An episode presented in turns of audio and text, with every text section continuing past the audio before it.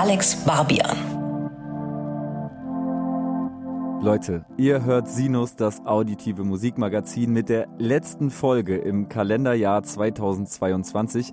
Und diese Episode ist in vielerlei Hinsicht anders als alle, die ihr bisher gehört habt, denn sie ist der Versuch, das Musikjahr 2022 so umfassend wie irgendwie möglich auszuwerten. Zusammen mit ganz, ganz vielen FreundInnen des Hauses Sinus, aber in erster Linie zusammen mit einer Person, ohne die es Sinus vermutlich gar nicht geben würde. Sie hat mir das Schneiden beigebracht, hat mir ein Aufnahmeprogramm geschenkt, klar gemacht alle Sinus-Jingles gebaut und eingesprochen, hilft mir jedes Mal im Mix und beim Mastern und ist ganz unabhängig davon meine Lieblings-DJ, hostet den äh, Homegirls Podcast, hat dieses Jahr die erste Platte mit ihrer Band Import-Export veröffentlicht und war in ganz vielen unterschiedlichen Kontexten als Producerin aktiv. Herzlich willkommen an meine bessere Hälfte. Es ist Josi Miller. Wow, vielen Dank. Alex Barbian, der mir gegenüber sitzt, ist Erfinder und Host dieses mit Preisen ausgezeichneten Podcast Sinus. Ich habe sehr, sehr viel Freude damit, äh, dir da behilflich zu sein, äh, jedes Mal. Du bist auf jeden Fall einer der krassesten Journalisten, die ich kenne. Du bist der krasseste Musiknerd und hast mich so viele Jahre jetzt schon, die wir uns kennen, mit so viel Musik genervt. Ich habe mega viel kennengelernt. Ähm, ich kenne niemanden, der zu so vielen Zeiten am Tag duschen Kacken etc. Musik hört. Das ist wirklich unfassbar. Äh, also wer, wenn nicht du, ist prädestiniert über das ähm, Musikjahr 2022 jetzt zu referieren. ja, vielen Dank. Ja, genau, das stimmt. Ich äh, penetriere mein ganzes Umfeld pausenlos mit Musik. Wobei ich sagen muss, ich habe dieses Jahr auch sehr, sehr, sehr viel Musik nachgeholt und nachgehört aus anderen Jahren und Jahrzehnten. Äh, ganze Diskografien durchgepumpt, die irgendwie einfach noch offen waren äh, über die wir heute nicht sprechen, aber wir werden wahnsinnig viele Namen droppen und wahnsinnig viele Alben anreißen und wie gesagt auch wahnsinnig viele Leute zwischendurch zu Wort kommen lassen.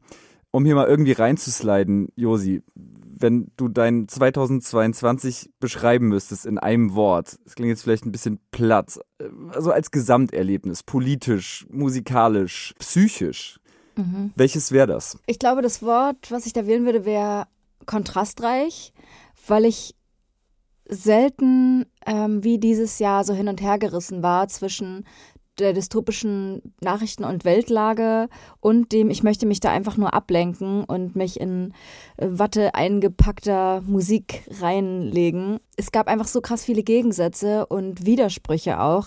Ich habe so viel über Klimawandel gelesen und bin trotzdem in Urlaub geflogen. Ich weiß, äh, es ist kein individuelles Problem, trotzdem mache ich mir über solche Sachen Gedanken. Ähm, ich habe immer wieder die Flucht in der Musik gesucht, die aber natürlich auch den Umständen entsprechend immer politischer und drastischer auch wird oder Zumindest habe ich das Gefühl gehabt, dass da viel rausgekommen ist dieses Jahr. Ja, und deshalb ist Kontraste, glaube ich, das Wort, was mir da einfällt.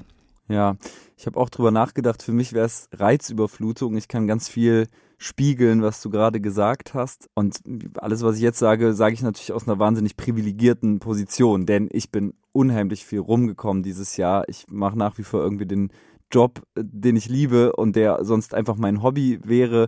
Äh, ich war nur auf Achse irgendwie, x Konzerte, Festivals, Partys mitgenommen, irgendwie nochmal so gelebt, als wäre ich 18, so ein zweites Mal 18 und gleichzeitig auffällig viel traurige, warme, verkopfte, ich würde auch sagen politische Musik gehört, was sicherlich äh, dann auch eine unterbewusste Reaktion ist auf die Krisen unserer mhm. Zeit und auf diese ganzen negativen Gefühle, die man im Zweifel versucht wegzudrücken mit vielen Reizen, die man sich so drumrum schafft, aber die dann ja doch so ein Grundrauschen schaffen, und es ist tatsächlich auch mein Anspruch, irgendwie dieses Grundrauschen 2022, diese krisenbeladene Zeit irgendwie hier zu besprechen im Jahresrückblick. Ich glaube, da kommt man eh nicht umher und habe deswegen ganz vielen Leuten die Frage gestellt, was sie glauben, welcher Song diese Grundatmosphäre am besten gespiegelt hat dieses Jahr. Und erstaunlich viele Leute, zum Beispiel Stella Sommer, die ihr ja schon kennt, weil sie war vor kurzem erst bei Sinus zu Gast, haben ähm, das Album beziehungsweise den Song Nie wieder Krieg von Tokotronic genannt in diesem Kontext und wir hören da vielleicht mal ganz kurz rein. Das Grundrauschen unserer Zeit hält natürlich am besten fest der Song Nie wieder Krieg von Tokotronic. Und warum ist ja klar, weil ich glaube, niemand hat einen passenderen Song zu der aktuellen Situation geschrieben. Es war wirklich prophetisch, muss man ja fast schon sagen. Ja, Stella hat es ja gerade schon gesagt, es war fast prophetisch von Dirk von Lozo und von Tokotronic mit einem Album namens Nie wieder Krieg rauszukommen im Januar, denn der Angriffskrieg Russlands in der Ukraine begann erst im Februar. Und stellt dieses ganze Album und natürlich ganz speziell den Song Nie wieder Krieg jetzt in einen völlig anderen Kontext, als es ursprünglich angedacht war. Das findet die Band, glaube ich, im Nachhinein gar nicht unbedingt so geil. Mhm. Ich habe im Musikexpress ein Interview gelesen mit dem Layouter, der das, äh, das Cover-Artwork gemacht hat, der nochmal betont hat, wie schrecklich das irgendwie eigentlich ist, dass ja, die Parole wieder so notwendig wurde, wenn man das so formulieren möchte. Wie sieht das Cover aus? Einfach schwarzer Hintergrund, in riesigen Lettern, in äh, gelber Schrift, nie wieder Krieg, Tokotronic, so ganz, ganz schlicht. Ja, ich erinnere mich. Ist natürlich eine Anlehnung an Käthe Kollwitz gewesen, an dieses Antikriegsplakat, nie wieder Krieg. Ich glaube, das kam aus der Zeit zwischen den beiden Weltkriegen, mhm. wenn ich mhm. mich nicht täusche. Was ich sagen will, dieses Album ist so ein bisschen überschattet durch die Realität. Auf dem Album passiert so, so, so, so, so viel mehr als die Parole nie wieder Krieg. Und ich habe das Gefühl, dass auf lange Strecke von dem Album eher die Songs gegrowt sind, die gar nicht als Single ausgekoppelt wurden. Ich habe letzte Woche erst wieder relativ random mit einer Person über den Song Ein Monster kam am Morgen gesprochen, den ich auf meiner Jahresbestenliste gepostet habe. Ein Song, in dem Dirk von Lotzo davon erzählt, wie er sich quasi selbst morgens im Spiegel anguckt und sich so äh, als Monster wiedererkennt. Hey, ganz cool. Hast du das auch gehört eigentlich, Tokotronic? Ich habe es gehört. Tatsächlich, es ist echt krass, das zu sagen, aber ich habe es nicht nochmal gehört. Und dadurch, dass danach so viel passiert ist, ähm, ist mir eigentlich nur noch der Titelsong im Kopf geblieben. Und der mit Soap and Skin, den ich auch total faszinierend fand. Ähm, und generell die ganze Einstellung der Band, habe mir auch ein paar Interviews durchgelesen, ich total mag. Aber ich bin jetzt nicht so ein äh, Tokotronic Ultra. Ja, man muss ja auch dazu sagen, wir kommen aus einer anderen Zeit. Wir haben die Hamburger Schule in ihrer Hochphase so nicht miterlebt. Ich musste da vieles nachhören. Hamburger Schule ist aber ein gutes Stichwort, denn dieses Jahr kam nicht nur eine neue Platte von Tokotronic, sondern später im Jahr auch eine neue Platte von Jochen Distelmeier, der auch hier bei Sinus im Interview zu Gast war, und ein neues Die Sterne-Album. Die Hamburger Schule erlebt also ein, wie ich finde, ziemlich cringe-freies neues Aufbäumen in 2022. Ansonsten im Januar passiert und für mich auf jeden Fall erwähnenswert Christine Nichols mit einem Fein. Aurora kam raus mit dem Album, das sie uh. im, in der ersten Sinus-Folge im Interview auch geteasert hatte höre ich sehr, sehr gerne. Ein Song hat es tatsächlich auch auf meine Jahresendliste geschafft. A Temporary High heißt der. Aurora ist einfach auch so eine krasse Erscheinung. Das war für mich auf jeden Fall auch eins der musikalischen Highlights. Und ansonsten, wenn wir zu Deutschrap kommen, OG Kimo, Mann beißt Hund, äh, Funkvater Frank, at its best so. Und wenn es noch in internationale Richtungen geht, ähm, mochte ich sehr das Bonobo-Album Fragments. Also ich war dieses Jahr im Urlaub und habe die ganzen alten Bonobo-Alben äh, nochmal so durchgehört, weil die sind einfach ein perfekter Roadtrip-Soundtrack, wenn man jetzt nicht irgendwie so in die Gitarren Zeug hören will. Und diesmal hat er auch RB-Künstlerin mit am Start und Momente. Und auf dieser Platte ist eigentlich einer meiner Handvoll Lieblingssongs äh, mit Joji und der Song heißt For You. Und Joji habe ich äh, glaube ich, das erste Mal kennengelernt, denn er hat diesen Harlem Shake Tanz groß gemacht. Also er ist Ach, eigentlich, er ist Musiker, Künstler, er ist aber auch so Komiker und YouTuber. Und er hat, also Bauer hat ja diesen Song gemacht. Und ähm, Joji hat damit angefangen mit diesem dummen Tanz, wo dann alle sich so plötzlich ein Kostüm anziehen und ne ähm, oder angezogen haben und dann geht so dieser Song los und äh, Joji hat auf jeden Fall auch ein unheimlich krasses Album gemacht und ich habe ganz ganz viele Lieblingssongs darauf aber vor allem ist einer auf dem Bonobo Album For You wenn es äh, eine Playlist gäbe die wir beide hätten würde ich ihn da drauf packen ähm, aber sonst haben wir ja gesagt, sollen die Leute einfach bei mir oder bei dir auf die Playlist. Genau, vielleicht nochmal, vielleicht nochmal ein kurzer Einschub zum Thema Playlist. Also ich habe eine Jahresend-Playlist schon angelegt auf meinem Spotify-Account. Da sind meine 50 Faves drauf.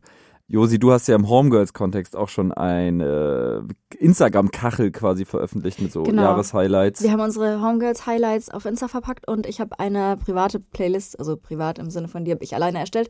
Die heißt Kurz vor Disco und da sind all meine Highlight-Songs drin und der auf jeden Fall auch. Dann sind in der Playlist auch Songs von FKA Twix, die auch Anfang des Jahres äh, Capri-Songs rausgebracht hat. Jeder, der sie kennt, weiß, dass sie nicht nur eine unfassbar talentierte Musikerin ist, sondern sie ist auch eine krasse Tänzerin. Sie ist ähm, eine krasse Schauspielerin. Ihre Musikvideos, und darüber sprechen wir vielleicht später auch nochmal, sind eigentlich jedes ein Kunstwerk in sich. So, sie hat so krasse Ideen. Es gibt halt ein Musikvideo, da tanzt sie, tanzt sie einfach vier Minuten an der Stange, aber als wäre sie auf einer Bühne äh, und würde irgendeinen Award gewinnen. Und es ist einfach alles so krass. Und bei diesem neuen Album, das kommt eher so ein bisschen Mixtape-mäßiger daher, ein bisschen lockerer und so sind auch die Musikvideos. Aber sie ist so eine krasse Konzeptkünstlerin und für mich so eine der spannendsten und krassesten Künstlerinnen, die ich mir immer nur mit Kopfhörern anhöre, weil alles so von links nach rechts schwebt und die Stimmen und alles ist einfach äh, übelst krass gemacht. Ja, ihr hört, äh, ich bin auf jeden Fall äh, übelst krasser, ähm, krasser Fan von ihr. Ja. Ja, das ist der Januar. Ich würde vielleicht direkt in den Februar sliden. So langsam werden die Abende wieder länger. Naja, noch nicht so ganz, ne? Ich habe Geburtstag. Du wichtig, hast Geburtstag. Wichtig. wichtig. Monat des Aquarius. ja, und Monat des neuen Casper-Albums gewesen. Alles war schön und nichts tat weh. Wobei das Album und die ganze Kampagne drumherum sich ja wirklich über Monate erstreckt haben. Also das war dann wirklich nur der Highlight Day in einer ewig langen Promophase, die finde ich sehr stilvoll gelöst wurde. Und das zog sich ja jetzt eigentlich bis in die letzte Woche, bis in die Tour rein. Ne? Also irgendwie hat mich dieser, dieser Rosaton und diese Blumenmotive und auch so seine aktuellen Styles, so modisch und so, die haben mich durchs ganze Jahr irgendwie verfolgt und begleitet. Mhm. Also das taucht immer wieder auf. Das ist irgendwie so ein, so ein Bild aus diesem Jahr, das sich eingebrannt hat. Ja, und auch das Cover, wo er die Bienen in seinem Gesicht hat. Absolut. Das, wo ich mir am Anfang wirklich dachte, das kann nicht echt sein, aber es ist wohl wirklich echt. Ja. Äh, das geht einfach nicht mehr aus dem Kopf, ja ganz, ganz viele Songs sind hängen geblieben, sind für mich immer noch in der Heavy Rotation. Ganz speziell natürlich das Outro Fabian. Also mhm. das ist für mich auch exemplarisch. Hast du das mal live gesehen? Ja, bei Rock am Ring. Mhm. Für mich so das Outro des Jahres. Und wer mich kennt und meinen Musikgeschmack kennt, der weiß, dass ich so Intro-Outro-Freak bin. Also meine Lieblingsalben haben ganz explizit gute Intros und gute Outros, die auch so als Intros und Outros geschrieben sind. Und äh, Fabian fällt da voll rein. Und für mich ist so diese, diese ganze Parole, Coming Home stärker als der Tod, das. Äh, ah, ich krieg ja. Gänsehaut, wenn du das schon sagst. Und ich finde auch spannend, dass du, was du über die Autos und Intros sagst, weil äh, jetzt auch nochmal in der Vorbereitung ähm, auf unseren Jahresrückblick habe ich mir nochmal so viele Alben angehört und da ist mir aufgefallen, ich bin ein übelst krasser Intro-Fan. Weil Intros immer eigentlich klingen wie unperfekte Songs oder unfertige Songs und trotzdem machen sie einfach so krass viel Lust und sind ja trotzdem irgendwie auch perfekt und genau dafür da. Es ist so, eine, so ein Klassiker, dass ich jetzt echt viele äh, Alben gehört habe, die mit so einem choralen Intro beginnen. Es gibt immer so eine Mehrstimmigkeit, Songs oder auch so gesprochenes Wort, was so ganz nah an deinem Ohr ist. Und ja, ich bin ein übelster Intro-Fan ähm, dieses Jahr noch geworden. Ja, und bevor wir das Thema Casper, das Buch Casper vorläufig wieder zuschlagen, möchte ich gerne noch eine Memo von einem Freund des Hauses hier einspielen, vom guten und geschätzten Jan Wehn, vielen Leuten bekannt sicherlich aus dem Allgood Podcast oder aus dem Podcast Pelham und Wehn retten die Welt. Er hat das Buch Könnt ihr uns hören geschrieben, zusammen mit Davide Bortot. Und ähm, er war dieses Jahr auf einer Casper-Show. Wer mich kennt, der weiß, dass ich nicht unbedingt ein passionierter Konzertgänger bin. Ich muss aber sagen, dieses Jahr gab es eine Show, auf der ich war, die das zumindest ein wenig geändert hat. Und zwar habe ich Casper in der Jahrhunderthalle in Frankfurt gesehen. Das war eins der wenigen Konzerte, die ich dieses Jahr überhaupt besucht habe und das erste Mal seit sehr, sehr langer Zeit, dass ich ihn auch wieder live gesehen habe. Und ich glaube, das ist auch die Mischung, die das für mich so besonders gemacht hat. Zum einen habe ich gesehen, wie viel das den Menschen bedeutet hat, ihn dort live auf der Bühne zu sehen. Diese Form von Ausgelassenheit und Freude kann man, glaube ich, einfach überhaupt nicht empfinden, wenn man zu Hause Musik hört oder in der Bahn sitzt und Musik hört. Deswegen, das war einfach wahnsinnig schön für mich zu sehen, wie sehr die Menschen sich gefreut haben über dieses bloße Fantum hinaus. Ich habe das Gefühl gehabt, viele waren einfach wahnsinnig erleichtert, dass das dieses Jahr nach so einem halbgeilen letzten Live-Jahr ähm, einfach total viel in den Menschen ausgelöst hat und sehr viel bedeutet hat. Und das andere, was ich daran so krass fand, war, dass ich ähm, mich sehr darüber gefreut habe, dass er bei den Shows, so konnte ich es zumindest bei Instagram verfolgen, eben nicht jedes Mal das gleiche Set gespielt hat, sondern wenn man auf Instagram guckt, gibt es eigentlich zu jeder Show eine andere, etwas andere Setlist. Natürlich gibt es viele Songs, die ob ihre Aktualität eben regelmäßig gespielt werden, aber Manche Shows haben eben auch einen Song, den es auf gar keinem anderen Konzert zu sehen gab oder zu hören gab. Erstmal mochte ich das so als kleines Detail und zum anderen hat das dafür gesorgt, dass auf einmal in Frankfurt Songs gespielt wurden, die ich wirklich seit 2012, 13 nicht mehr gehört habe, weil sie sich eben auf dem ersten Album befunden haben. Und ähm, als ich die gehört habe, musste ich daran denken, wie krass diese Reise war, die er eigentlich da gemacht hat, weil ich damals bei der Entstehung von XOXO sehr nah dabei war und niemand ahnen konnte, in was für eine Richtung sich das entwickeln wird. Nun ist diese Erfolgsgeschichte von Casper und XOXO schon sehr oft erzählt worden, aber für mich persönlich war das trotzdem einfach heftig zu sehen, wie er da auf der Bühne stand und diese Lieder, ähm, die in so einer Zeit voller Zweifel und Ungewissheit entstanden sind, performt hat und die heute einfach Menschen wirklich die Welt und noch viel mehr als das bedeuten.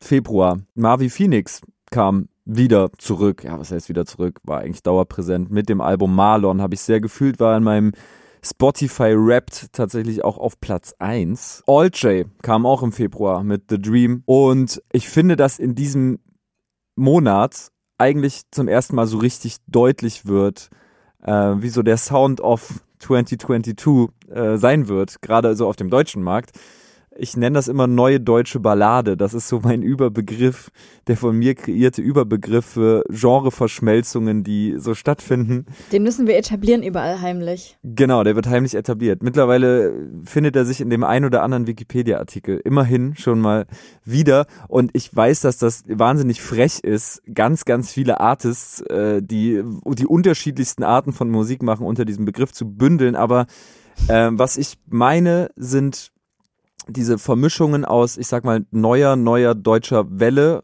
kühlen Synthesizer-Sounds, 80s Drum Machines mit Rap und äh, auf lyrischer Ebene so neumodischem Seelenstriptease. Äh, teilweise aber auch Leute, die auf so Piano-Instrumentals dramatischen Pop-Shit machen. Und da ist dieses Jahr quasi im deutschsprachigen Pop-Untergrund wahnsinnig viel passiert. Levin Liam, Sandra, Jugno, Elna, das geht dann schon fast wieder Richtung irgendwie Elektro, äh, Future Bay, Temmes, Nant, Mayberg, Juma, Blumengarten, Edwin Rosen, Berg, Schorle. Also es ist eine wahnsinnig lange Liste an interessanten, mehr oder weniger Neuentdeckungen. Benno Gut, Paulinko, Fliegende Haie, Diller, Steintor, Herrenchor, der Nino aus Wien, Salo, Miese Mau, Sophia Blender, Pauls Jets. Und zu Pauls Jets, das Album Jazzfest kam nämlich auch im Februar. Äh, und auch zu Sophia Blender haben wir einen Einspieler vom guten alten Freund des Hauses Drangsal. Hallo, hier spricht der leider Gottes etwas ledierte Drangsal. Ich will kurz von meinen beiden liebsten Alben aus dem Jahr 2022 berichten. Zum einen ist das ein Album namens Die neue Heiterkeit von der wundervollen Sophia Blender. Eine ganz und gar ätherische Platte, die mich nachhaltig sehr berührt.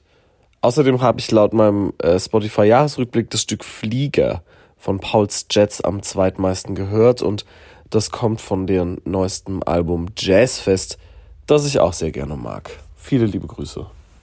Ja, Flieger, ein ganz toller Song, krasses Storytelling irgendwie. Es geht um dramatischen Flugzeugabsturz, ist aber so musikalisch aufbereitet in so einem Reggae-Gitarrengewand und so total verwitzelt, würde ich fast sagen, geschrieben passt für mich deswegen auch ganz gut in die Reihe der eben aufgezählten KünstlerInnen, die irgendwie alle so einen neumodisch nostalgischen Sound machen. Aber wenn du schon sagst, so, es gibt ein neues Genre, beziehungsweise äh, impliziert es ja auch, dass Rap sich mit anderen Genres wieder mehr mischt. Ist es auch das, was du meinst? Äh, Oder ist es, es betrifft nicht nur Rap. Also ja, stimmt natürlich. Rap vermischt sich 2022 noch exzessiver als in den Jahren zuvor mit anderen Genres. Wir erleben so eine, gerade in der Berliner Rap-Szene finde ich so eine Bergheinisierung. Ja, wir haben diese Speed-Up-Remixes, äh, 1,1 Remixes, wie, wie heißen ja, die? Ja, das liebe ich. Ja, 1.1 Speed-Versions. Speed-Versions, ja. Da muss ich sagen, bin ich echt Fan von, aber ich frage mich natürlich auch, ist es ein Zeichen unserer Zeit? Also ist es nur cool oder ist es auch, weil wir das Gefühl haben, wir müssen alles ein bisschen schneller und mehr im Rausch erleben, weil wir uns nicht mehr so richtig Zeit nehmen können, Musik zu konsumieren? Also das ähm, bringt die Idee der 1,1 Speed-Version auch für mich mit. Aber ich muss trotzdem sagen, ich falle halt auch voll drauf rein. Also ich finde es mega geil. Ich packe das voll viel in meine Playlisten. Und es gibt ja nicht nur von, wie zum Beispiel Deutschrap, Domiziana, diese Version, sondern von den ganzen großen Hits des Jahres hat irgendein Dulli noch eine 1,1 Speed-Version gemacht. Und ich liebe es, weil sich dadurch teilweise auch so die Stimmen verschieben. Und ich mag auch so dieses, diese gepitchten Stimmen. Und ich habe dieses Jahr auch gemerkt, ich stehe voll wieder auf Sachen, die Drive haben. So während ich im Lockdown saß, hatte ich super wenig Bock, Clubmucke zu dingen. Äh, und jetzt merke ich so, wo ich wieder auflege und wieder rausgehe und wieder feiern gehe, äh, liegt auch mein persönlicher Fokus oder mein persönlicher Geschmack viel mehr auf so elektronischeren Elementen. Und das ist ja auch, was Deutschrap dieses Jahr mitbringt. Nicht nur elektronisch, sondern auch hausig. Wir haben EDM-ige Einschläge, wir haben auch so Trance-Einschläge und ich weiß noch keine Ahnung. Als ich früher meinen großen Bruder für seinen schlechten Musikgeschmack bewundert habe, dann hatte der immer so eine CD mit so einem Delfin drauf, nur die echte mit dem Delfin und das war dann die Eurotrans 13 oder so. Und da kommen wir wieder hin und ich finde es mega geil. Ich habe mega Bock drauf, deshalb gefällt mir dieses Pascha neben Mixtape Himmel über Berlin mega gut. Deshalb mag ich auch die Makro-Sachen, also alles, was mit so einer Four-to-the-Floor-Kick einhergeht. Und ich würde behaupten, dass ganz, ganz viele Alben ähm, auch mindestens einen Song drauf haben, auch wenn man es von denen nicht erwarten würde, die so Four to the Floor mäßig sind. Und mhm. das hat Trettmann ja damals schon mit Bye Bye vorgelegt eigentlich. Und da fand ich das schon mega geil. Ja, äh, das genau. war so ein bisschen UK, UK-iger, aber ja, sorry für den Monolog die Frage ist halt wirklich interessant, warum wir diese Entwicklung gerade haben und erleben. Äh, BHZ fällt mir da natürlich auch nochmal ganz explizit Skiago, Vico, Voll. die ganzen Kunden. Stimmt. Ähm, liegt mit Sicherheit auch wieder daran, dass die Leute Ablenkung brauchen, dass es junge Menschen wieder in die Clubs gezogen hat. Aber es ist gerade im Rap eine interessante Entwicklung. Interessant ist aber ja auch, dass zum Beispiel Pauls Jets, wir hatten es gerade, irgendwie Reggae-Einschläge zurückkommen ähm, in so einem punkigen und trotzdem lyrisch hochwertigen Gewand und so. Also ja. es, es passieren sehr, sehr, sehr viele super interessante Vermischungen. Und auf internationaler Ebene ist sicherlich Rosalia, die im März mhm. released hat, äh, das Album, auf das sich gefühlt alle. Mommy einigen können. Ja. Äh, das beste Beispiel dafür. Voll. Also ich glaube, das ist vor allem eine Künstlerin, bei der man eigentlich nicht mehr versuchen muss, das in irgendwelche Genres zu packen. Und vielleicht ist es auch mega überflüssig. Also gerade ich auch selbst als Künstlerin, ich frage mich die ganze Zeit, ah ja, wir mit Import-Export, was ist das denn jetzt? Weil man will das bei Spotify pitchen, man will das bei den Promo-Agenturen pitchen, man will das beim Booking und bla, der ganze Scheiß. Und dann überlegst du dir, aber was bin ich jetzt für ein Genre? Und ich will mir das eigentlich selber nicht beantworten, weil mich das ja automatisch in eine Schublade steckt. Ich möchte zu Rosalia noch sagen, dass sie fast alle Tracks auf äh, Motomami selber produziert hat und es in TikToks gezeigt hat, wie sie produziert. Und das ist einfach äh, ja so krass künstlerisch es ist null mainstreamig, irgendwie, obwohl es im Mainstream voll angekommen ist. Alles daran mag ich voll gern, hört euch das an. Genau, und generell kann man vielleicht sagen, Rosalia gehört ja mit in die Reihe, dass wir international ein Jahr der großen Comebacks erlebt haben auf einzelne Alben. In der weiteren Reihe gehen wir später noch eins. Stromae kam ja wieder zurück, Beyoncé kam wieder zurück, Kendrick Lamar hat gedroppt. Aber Rosalia kam ja nicht zurück. Ja, Rosalia hat, glaube ich, 2018 zuletzt gedroppt. Ja gut, aber wenn man, wenn man jetzt danach geht und dann dann kommen die Leute schon wieder zurück. Das ist natürlich, das ist ja eigentlich nur diese Spotify, die Wunschmanier. Ne? Du musst ja, alle drei aha. Wochen Song droppen. Das ist irgendwie Quatsch. Ein gutes Album muss doch auch reifen. Und ich finde, man erkennt jetzt auch Unterschiede zwischen Alben, wo man das Gefühl hat, ey, da wurden sich, wurde sich sehr viel Zeit gelassen. Die sind im Durchschnitt viel, viel länger als Alben, wo ich das Gefühl hatte, ey, die sind jetzt wirklich schon auf äh, Spotify-Kürze oder generell Streamingdienste äh, die haben 16 Songs und dann hörst du so 38 Minuten und so ein Rosalia-Album oder ein Kendrick-Album oder so die großen, da hörst du mal eine Stunde 15, eine Stunde 20, so auf einem, das ist jetzt wertfrei, aber äh, mhm. das ist mir auf jeden Fall aufgefallen. Voll. Nilüfer Janja, auch im März gekommen und in Deutschland. Domizianer mit ohne Benzin. Von 0 auf 100 irgendwie gefühlt in aller Munde. Äh, allerdings war es ein Grower. Also ich glaube, mhm. bis ohne Benzin so richtig big war, war es dann schon Juni. Ja, ich glaube, das war genau als die Festivalsaison oder der Sommer losging, wurde das äh, auf jeden Fall richtig groß. Dann kam die 1.1 Speed-Version. Ja. Ja, wir hatten es ja gerade schon, ne? Also ich finde, Domiziana ist so die gerade Main-Vertreterin dieser Technoisierung im Deutschrap. Ich war damals total überwältigt auch von diesem ersten Video und so, ne? Also ich finde, ganz egal, wie es jetzt mit Domiziana weitergeht, sie hat wahnsinnig krasse Videos gemacht. Und zwar mhm. wirklich drei an der Zahl. So, und das zu den drei Songs, die es von ihr eben gibt. Vielleicht kann man generell mal kurz über Musikvideos sprechen, denn mein Gefühl war, dass Musikvideos immer irrelevanter werden auf dem Musikmarkt. In Deutschland, aber auch international. Wie ist dein Gefühl? Ich muss dazu sagen, ich habe dieses Jahr, ich glaube, bisschen weniger Musik gehört als sonst. Ich habe sehr, sehr viel gelesen. Ich brauchte irgendwie auch super viel Ruhe, weil ich, weil das Leben ja wieder von 0 auf 100 so krass losging und ich so viele Gigs gespielt habe, so viel Musik selber gemacht hat, hab genau deshalb habe ich nicht so viel Musik gehört und ich habe noch weniger Musikvideos geguckt und eigentlich ist es scheiße, weil ich dafür plädiere, dass Musikvideos nicht äh, aussterben dürfen. Andererseits habe ich super wenige konsumiert. Liegt es daran, weil der Markt nicht so viel hergegeben hat oder nee, weil ich selber TikTok-isiert bin. Und äh, eine spannende Sache noch dazu, die mir einfällt, ist, dass wir PA Sports im Podcast haben und oder hatten bei Homegirls und er ja auch Labelchef ist und er meinte, er gibt lieber 2000 Euro für TikTok-Werbung aus, als ein Musikvideo zu drehen. Nicht, weil er die Kunst nicht schätzt, sondern einfach, weil er sagt, es lohnt sich für seine Künstler teilweise nicht mehr. Und das fand ich gleichzeitig schockierend und gleichzeitig konnte ich das aber auch nachvollziehen. Ja, ich glaube, das ist traurige Realität in ganz, ganz vielen Nischen der Musiklandschaft. Das ist wirklich ein Tool, mit dem man, glaube ich, aktuell kein Geld verdient. Man zahlt da halt eher drauf. Das ist auch ein Thema, über das ich mit Deichkind äh, recht intensiv gesprochen habe. Die haben ja wieder grandiose Musikvideos äh, auf die Beine gestellt zu In der Natur und geradeaus kam jetzt vor kurzem ja, lohnt sich das noch in Zeiten von TikTok und äh, Instagram Reels und alles hochkant und schnell weiter swipen und alles ständig in Bewegung und keiner findet Ruhe und Musikfernsehen gibt's nicht mehr und YouTube baut ab. Lohnt sich das überhaupt? Baut noch? YouTube ab? Ich habe das Gefühl, in Musikkreisen definitiv. Ich ja, versuche möglichst selten auf die Klickzahlen zu schauen, in egal welchem Fall, aber äh, manchmal macht man das ja dann doch. Und dann festzustellen, die sind gekauft um entweder festzustellen, okay, hier wird gekauft, oder um festzustellen, krass, die sacken aber ganz schön ab. Auch die Klickzahlen von Bands und KünstlerInnen, die dann auf Spotify weiterhin stabil streamen. Also ich habe schon das Gefühl, YouTube verliert, gerade natürlich, wenn man aus der Deutschrap-Welt kommt, stellt sich das Gefühl ein, aber auch generell verliert so ein bisschen an, an Boden und an Status. So. Ehrlich gesagt, ich beschäftige mich nicht mal mit meinem eigenen YouTube-Kanal, weil es einfach noch ein extra Tool ist, womit man arbeitet. Und dann hast du ja so viele Kanäle, die du bespielen musst, was natürlich für eine Künstlerin, die irgendwie noch halbwegs independent ist, auch übelst viel Arbeit ist. Also es bleibt ja kaum noch Zeit fürs Musikmachen, wenn du die ganze Zeit Content Social Media, äh, YouTube, Videos, also ja, und ein gutes ja. Musikvideo geht ja auch ins Geld. Also das darf man ja auch nicht vergessen. Ähm, ich glaube, da kommt einiges zusammen und der Zeitgeist rennt dem Tool Musikvideo halt leider so ein Stück weit davon. Ich hoffe, dass es nicht so ist, aber das ist, glaube ich, auch ein Phänomen aus 2022, das sich weiter eingestellt und irgendwie äh, radikalisiert hat. Ja. Hast du Highlights Musikvideo weiß dieses Jahr?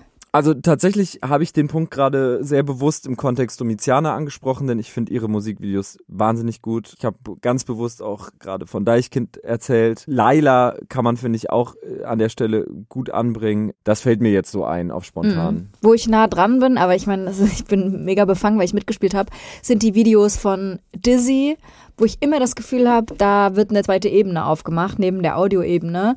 Hängt zwar immer mit dem Song zusammen, aber es sind, also da steckt so viel Liebe und Arbeit drin und Konzeption, äh, Dizzy, der eigentlich fast alle seine Videos selber macht und auch Kurzfilme dazu gemacht hat, äh, ist auf jeden Fall, glaube ich, ein sehr gutes Beispiel. Und was mir gerade noch in den Kopf kommt, sp sprechen wir später nochmal drüber, ist äh, Savi, der mhm, auch ein dreiteiliges, stimmt. zusammenhängendes äh, Musikvideo für drei verschiedene Songs gemacht hat. Und Helene sagt immer, ich bin die Eiskönigin im Podcast und ich würde nicht sehr äh, emotional sein, aber als ich diese Videos gesehen habe, war ich so meine Daumen und Zeigefinger gehen ganz klein bisschen zusammen.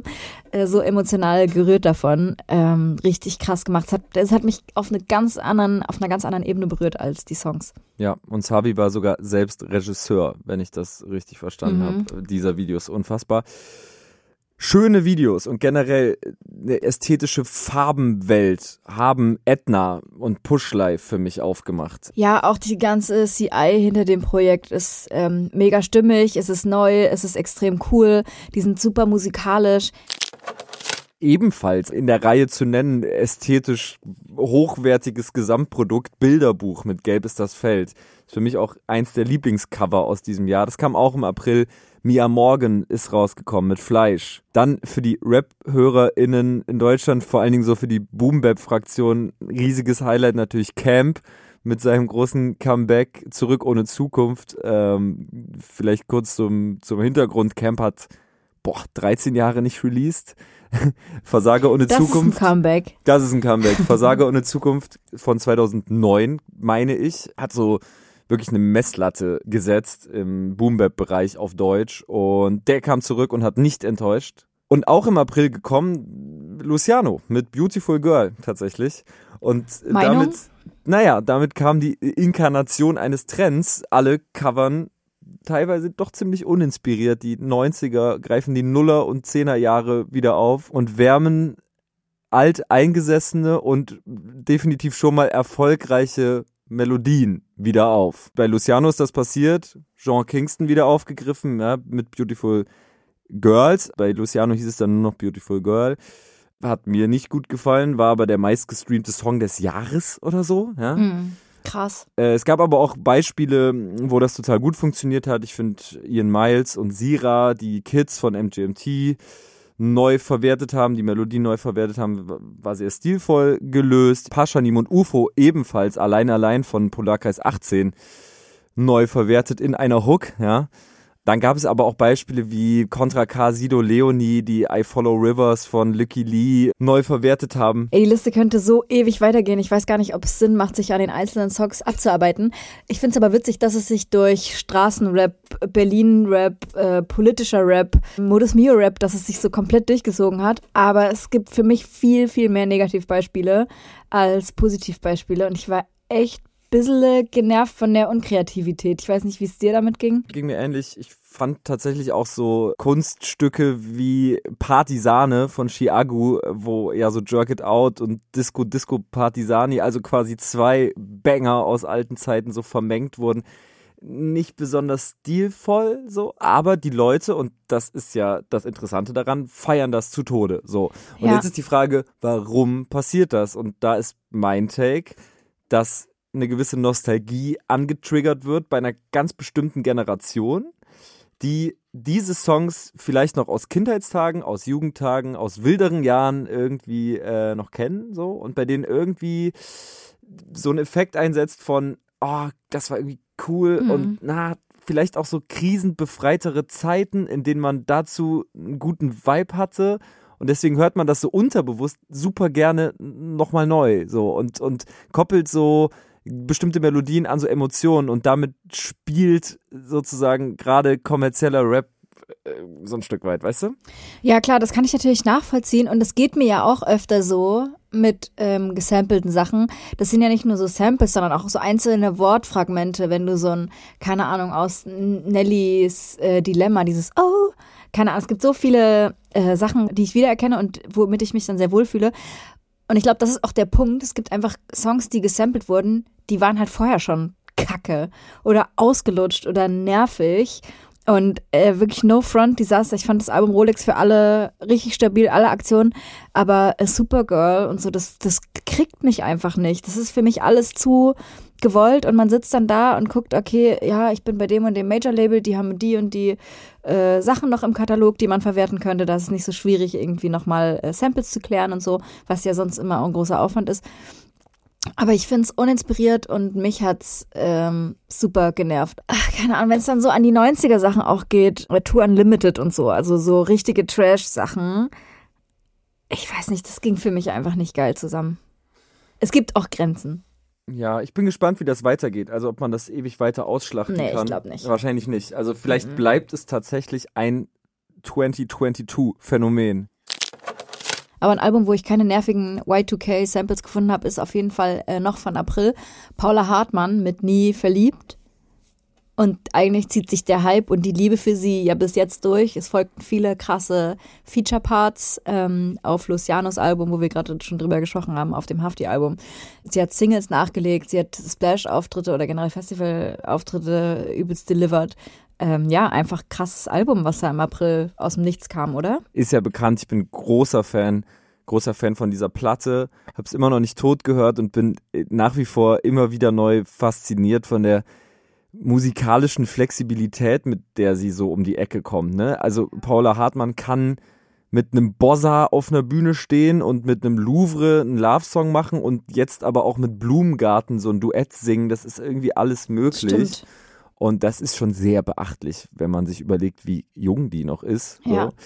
Ähm, nie verliebt auf jeden Fall in meiner Album Top 10 dieses Jahr safe. Ebenfalls ein Flaggschiff in dieser Nische. Im Mai erschienen Schmidt mit Universum regelt. Ey, seit niemand bin ich einfach, ich würde schon behaupten, ich bin so richtig Fangirl der ersten Stunde. Ich fand alles so krass. Ich weiß auch, dass ich damals zu dir kam und meinte, Alter, hör dir das mal auf guten Boxen an, was Basasian da hingezimmert hat.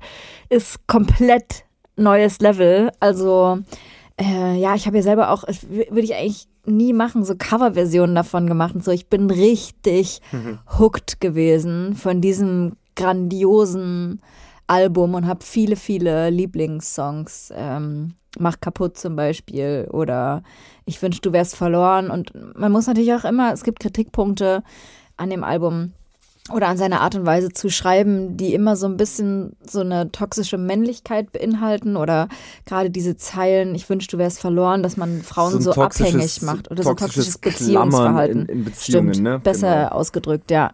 Und da muss ich mir aber auch, muss ich auch irgendwie sagen, ähm, das habe ich damals im Podcast schon gesagt, man hat ja einfach Momente, da ist man nicht super woke, sondern da ist man ähm, mit einer Freundin zusammen und sie wird irgendwie betrogen von einem Typen oder so und dann hetzt man natürlich erstmal über diesen Arsch ähm, und spricht halt auch, wenn man dann unter sich ist und einfach so wütende Emotionen hat, einfach auch Sachen, die eigentlich nicht cool sind. Und so sehe ich dieses Album eigentlich auch eher. Auch im Mai erschienen Sam Vance Law mit Goodbye. Ein krasses Album. Sam Vance Law lebt in Deutschland, macht aber keine deutschsprachige Musik. Bedauerlicherweise auf kommerzieller Ebene so ein bisschen untergegangen. Darüber hat er auch kürzlich in Interviews äh, gesprochen. Ein Grund mehr, sich das nochmal anzuhören. Voll, er ist äh, auch ein krasser Musiker und arbeitet mit vielen deiner Lieblingsmusiker zusammen. Ja, absolut, ja. Also es gibt sehr Er viel ist der Überschneidung. Lieblingsmusiker Es der Lieblingsmusiker. ist, genau, absolut. Ist wirklich so, ne? Ist Mhm. wirklich so. Zwei Alben, die das Jahr mitgezeichnet haben, das Popjahr mitgezeichnet haben und kommerziell auch alles überragt haben, kamen auch im Mai 2022 und zu denen haben wir uns Stimmen eingefangen. Die erste Stimme, die ihr jetzt hier zu hören bekommt, ist die von Fat Tony. Ich glaube, es bedarf keiner weiteren Erklärungen, wer das ist. Ich denke, ihr kennt den.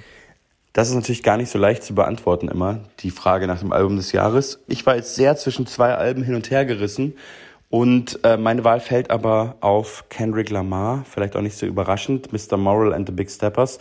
Ich finde es total faszinierend äh, an Kendrick Lamar und vor allem an der neuen Platte, dass ähm, so krass anspruchsvolle Musik so ein großes Publikum findet weltweit.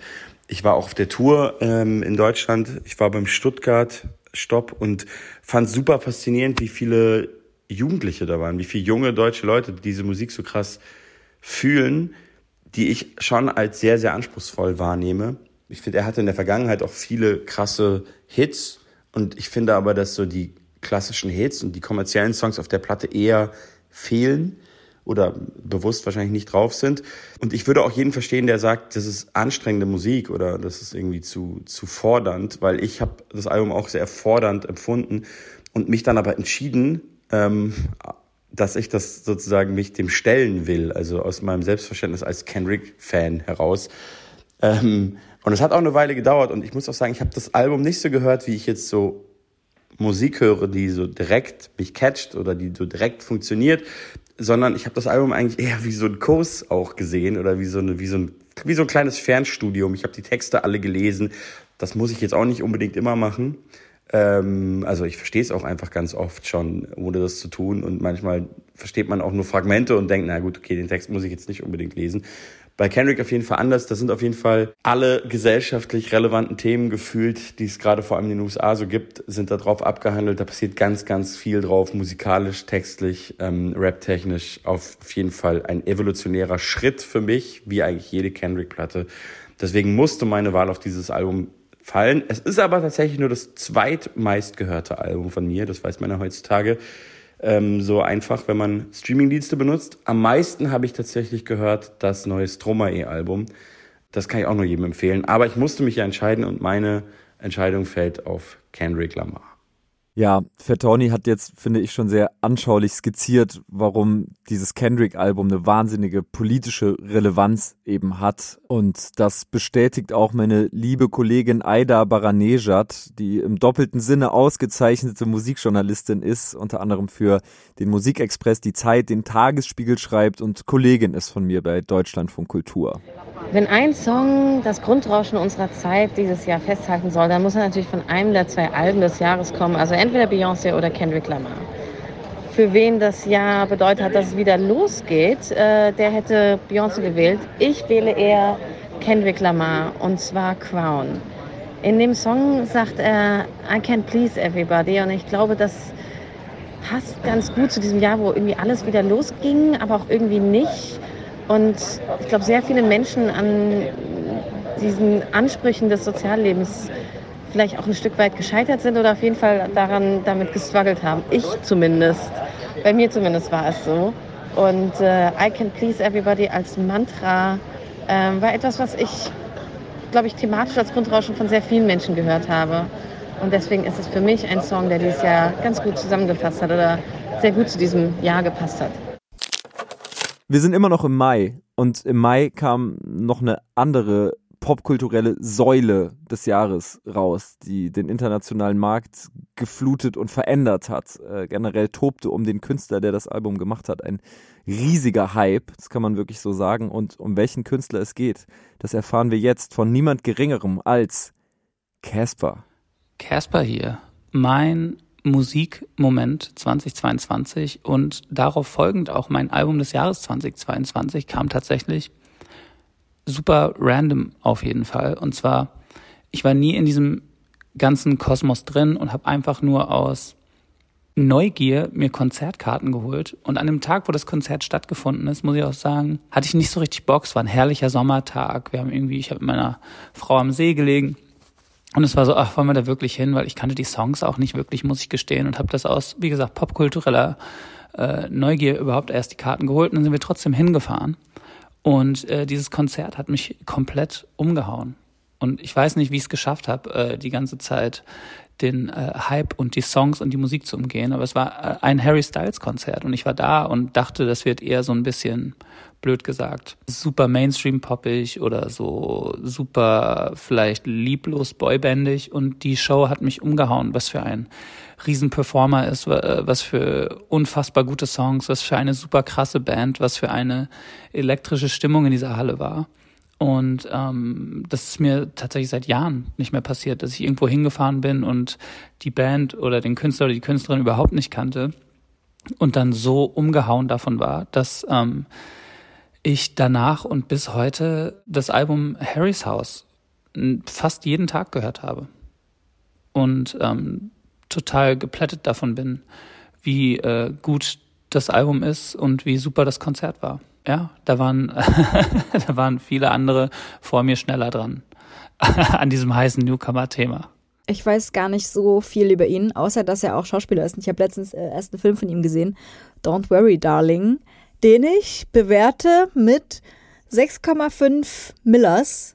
Ich finde, den Film kann man sich schon mal angucken und es ist witzig, ihn äh, auch mal in so einer Rolle zu sehen, nicht auf den großen Bühnen oder auf den großen Preisverleihungen.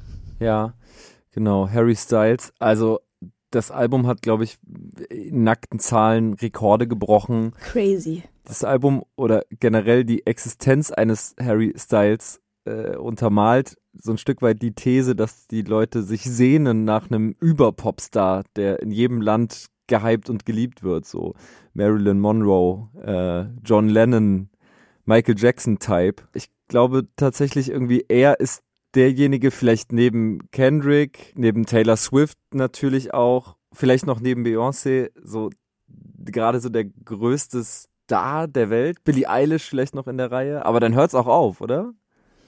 Was ist mit The Weeknd? Ja, gut, stimmt. The Weeknd Justin noch. Bieber? Ah, Liga drunter, würde ich sagen. Uh, steile These. Ja, steile These. Äh, Ed Sheeran? Ja.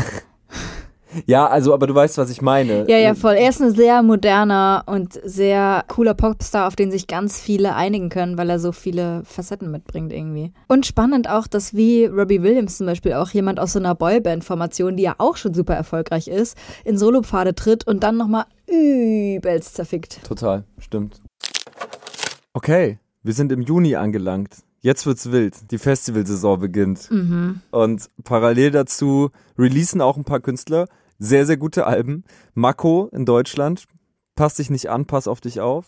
Oh, da waren wir bei einem Konzert zusammen. Weißt Ja, du das noch? Das weiß ich noch. Nach irgendeinem Splash-Auftritt, den wir zusammen geguckt haben, sind wir auf dem Heimweg noch durch das Zelt gelaufen und haben uns das noch reingezogen.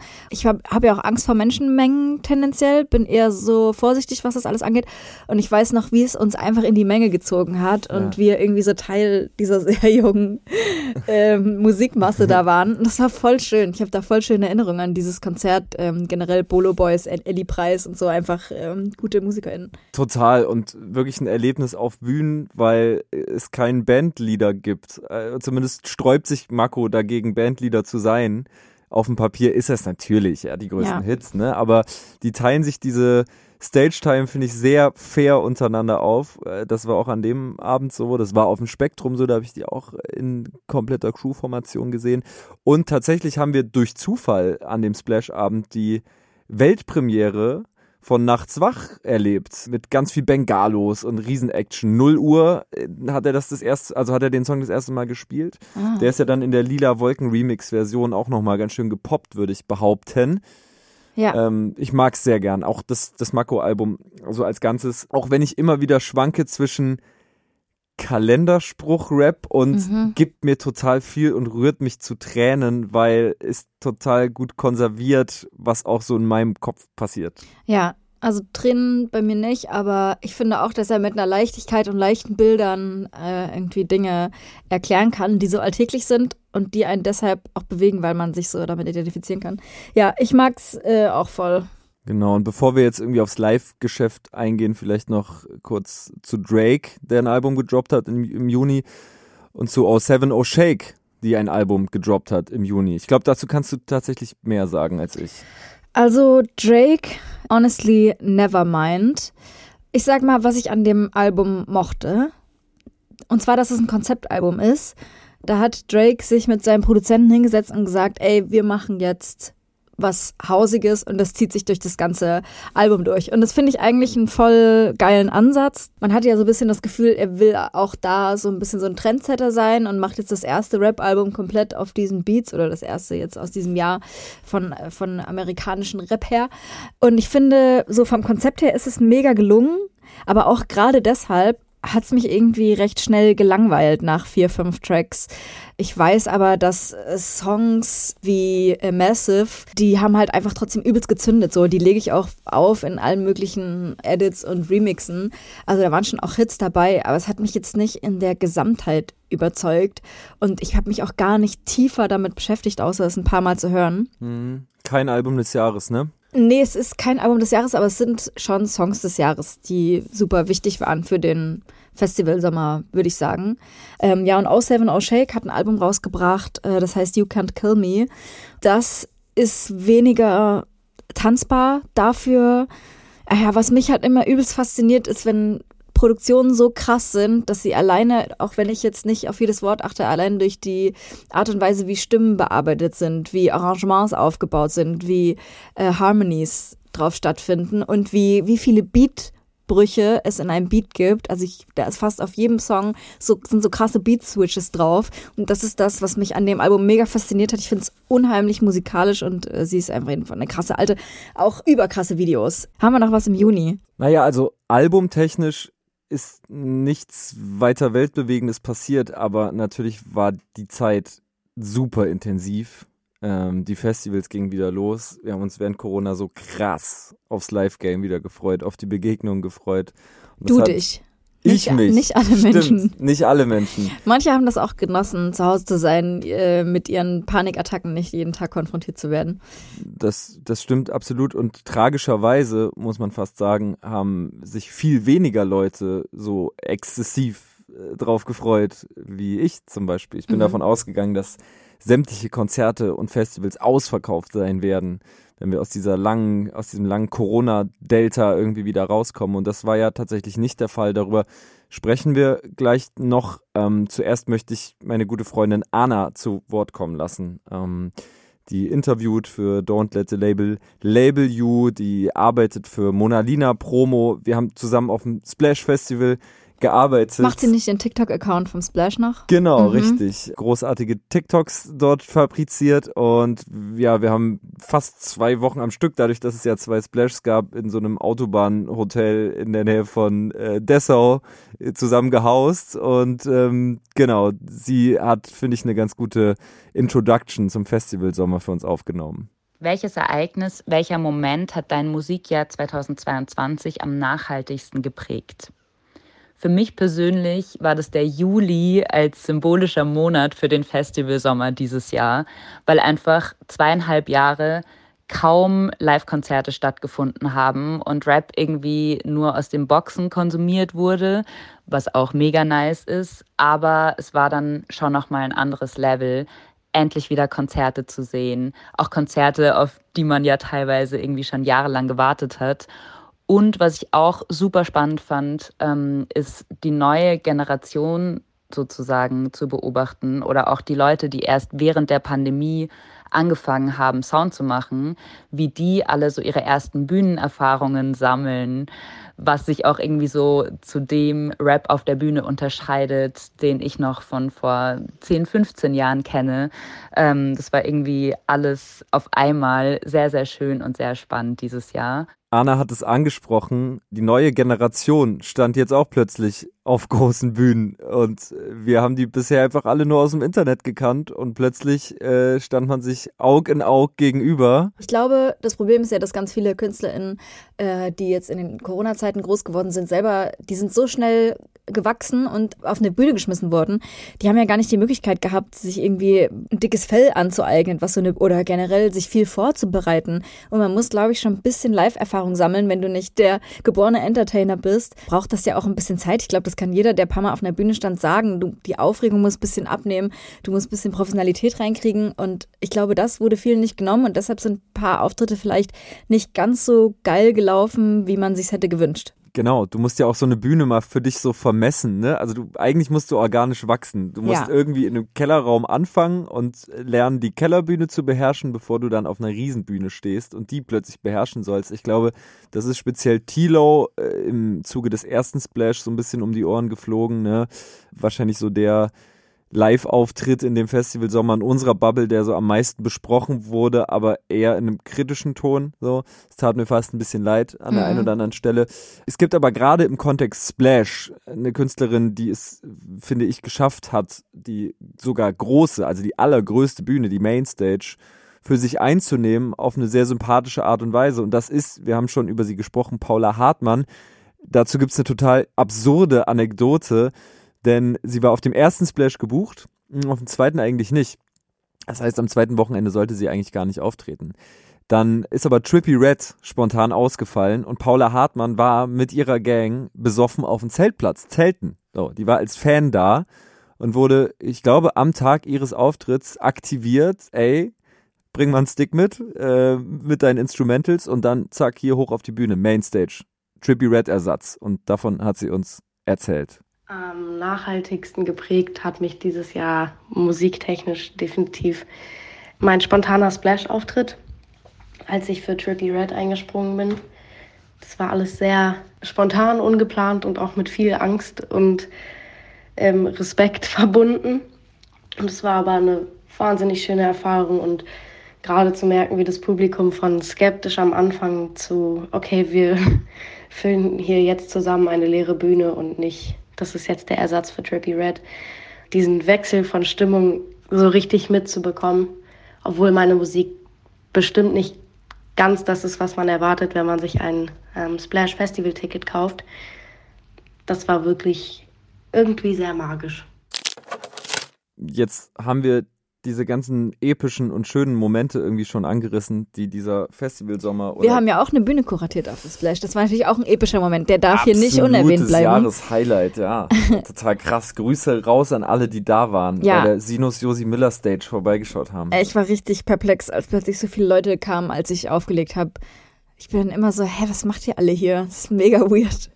Voll, ja, das, ist, die, das ist die nächste irgendwie epische und schöne Anekdote, aber äh, man darf nicht verschweigen, bevor wir hier weitermachen mit äh, Erzählungen aus dem Festivalsommer und von Highlights, dass nicht alles glatt gelaufen ist im Veranstaltungsjahr 2022, denn die Veranstaltungsbranche hat Long Covid, das kann man, denke ich, schon so sagen. Also es war die geilste, uh. aber auch uh. irgendwie die beschissenste Saison ever. So, wie gesagt, wir haben uns tierisch drauf gefreut, dass es wieder losgeht.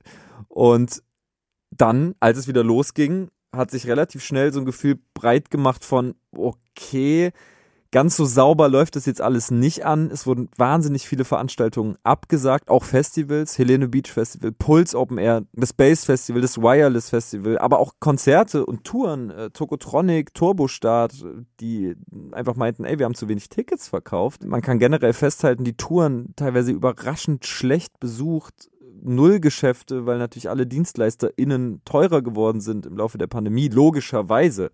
Menschen, die zum Teil zwei, drei Jahre irgendwie arbeitslos waren und jetzt noch an Bord sind, die wollen halt einen höheren Tagessatz. Äh, parallel dazu haben so viele Sachen gleichzeitig stattgefunden. Ticketpreise wurden erhöht, die Leute sind ärmer geworden, Inflation, ne, alles wird teurer. Das ist natürlich irgendwie ein Ungleichgewicht. Dann touren alle gleichzeitig, wie gesagt, dieses Überangebot. Ja. Hohe No-Show-Raten, so nennt man das in der Branche, lag einerseits daran, dass KünstlerInnen und Fans ständig krank waren, dann aber auch daran, dass man vielleicht sogar vergessen hat, dass man sich 2020 mal ein Ticket für die und die Tour gekauft Voll. hat.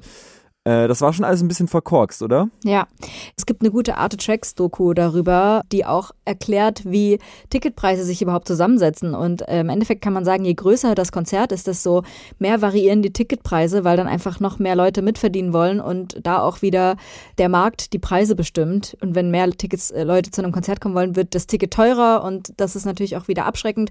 Man muss ja schon sagen, dass KünstlerInnen meistens draufzahlen, sogar wenn sie Touren machen oder zumindest bei Null rauskommen. Es ist jetzt kein Geld, was alles zumindest an die, die so, Künstlerinnen sag ich mal, so gehen. mittelgroßen, ne? Ja, also stimmt. Das betrifft ja so dieses ganze Feld. Ja. Wir reden hier nicht von Rammstein. Nee, so. genau.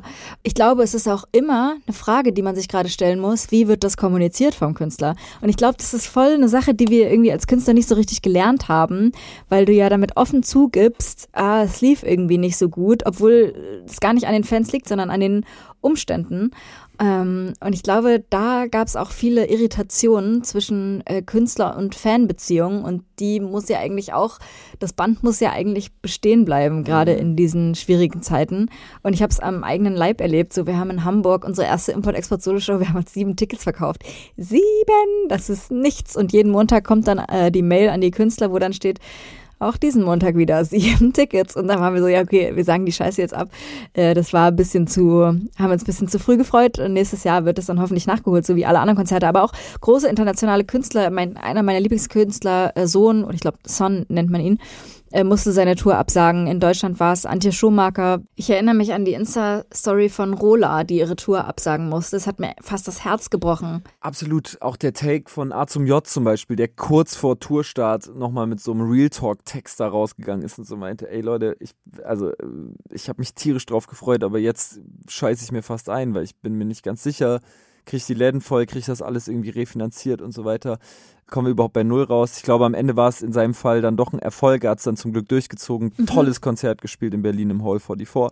Aber ja, ich finde, da macht sich gerade auch eine neue Offenheit breit und das ist, glaube ich, ganz gut. Und das liegt natürlich daran, dass die Corona-Pandemie die Musikindustrie auf ganz, ganz vielen Ebenen ein bisschen ratlos zurückgelassen hat und sich als Krise auch ins nächste Jahr strecken wird es geht nicht nur um Ticketverkäufe und teurere DienstleisterInnen im Tour-Kontext, sondern zum Beispiel auch um Vinylpressungen. Also es ist, steht gerade wirklich die Frage im Raum, wie finanziert sich ein Berufsmusiker, eine Berufsmusikerin überhaupt noch, wenn nicht entweder über Merch- und Vinylverkäufe oder eben über Live-Game. So. Und in beiden Fällen mhm. bröckelt das Ganze. Das ist schon tragisch, dramatisch. Und theoretisch müsste es sowas wie Kultursubventionierungen geben, weil wir als Künstlerinnen einfach keine krasse Lobby haben. Wir haben keine Gewerkschaft, die uns äh, vertritt oder beziehungsweise haben sich schon Vereinigungen gegründet während Corona, aber wir sprechen eigentlich alle für uns selbst und man, wir können nicht alle uns gemeinsam organisieren und streiken.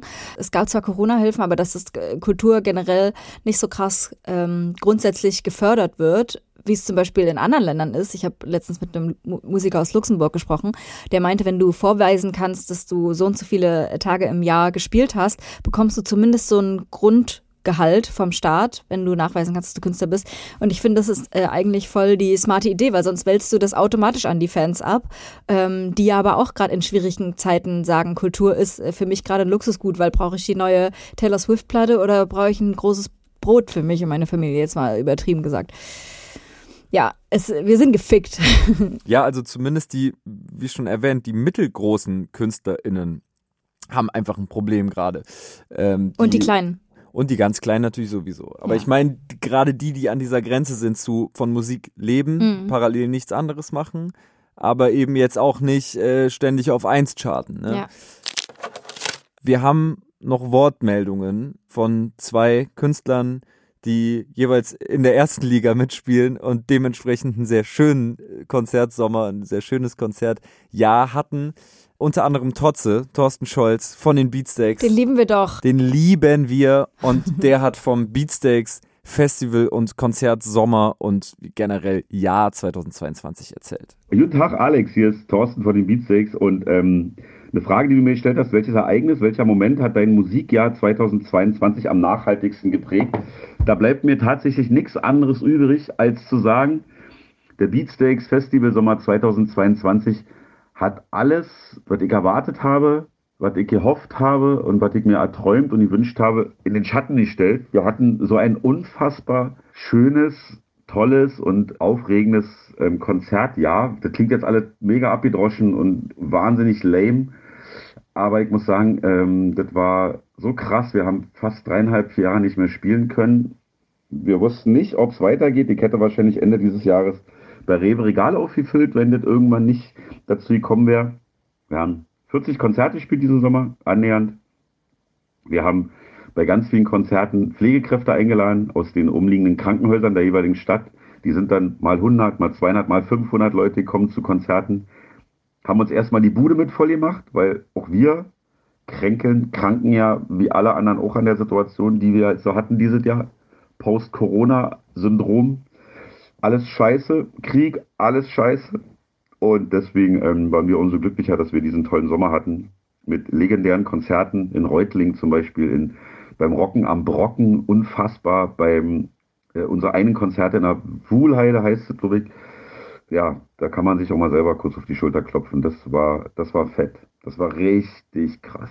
Ich kann das komplett unterschreiben mit meinem Blut. Voll. Und der Typ neben uns ist in der Wuhlheide vier Stufen hochgefallen, aber so vier Bänke. Der hat wie Domino Day einfach so viele Leute mitgerissen. Ja. Aber das Witzige war, er hat das ganze Konzert über geschlafen im Sitzen mit Kopf nach unten und dann zum letzten Song hat seine Frau ihn wieder aufgerappelt und er ist einfach komplett hat einmal die Meute weggerissen. Also es war mega voll und mega gute Stimmung und die Leute waren gut drauf. Epische Momente hatte ich auch bei einem Broilers-Konzert in Berlin.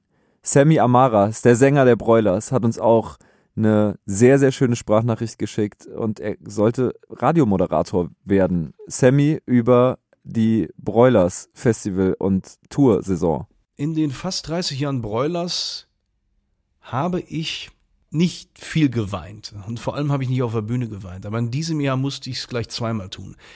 Einmal zum Anfang unserer Sommertour wie alle anderen Bands haben wir die Touren mehrmals verschieben müssen. Und äh, wir haben die Tour begonnen in einer verhältnismäßig kleinen Venue in der Batsch Cup in Frankfurt. Das sind unsere sogenannten Warm-up-Shows.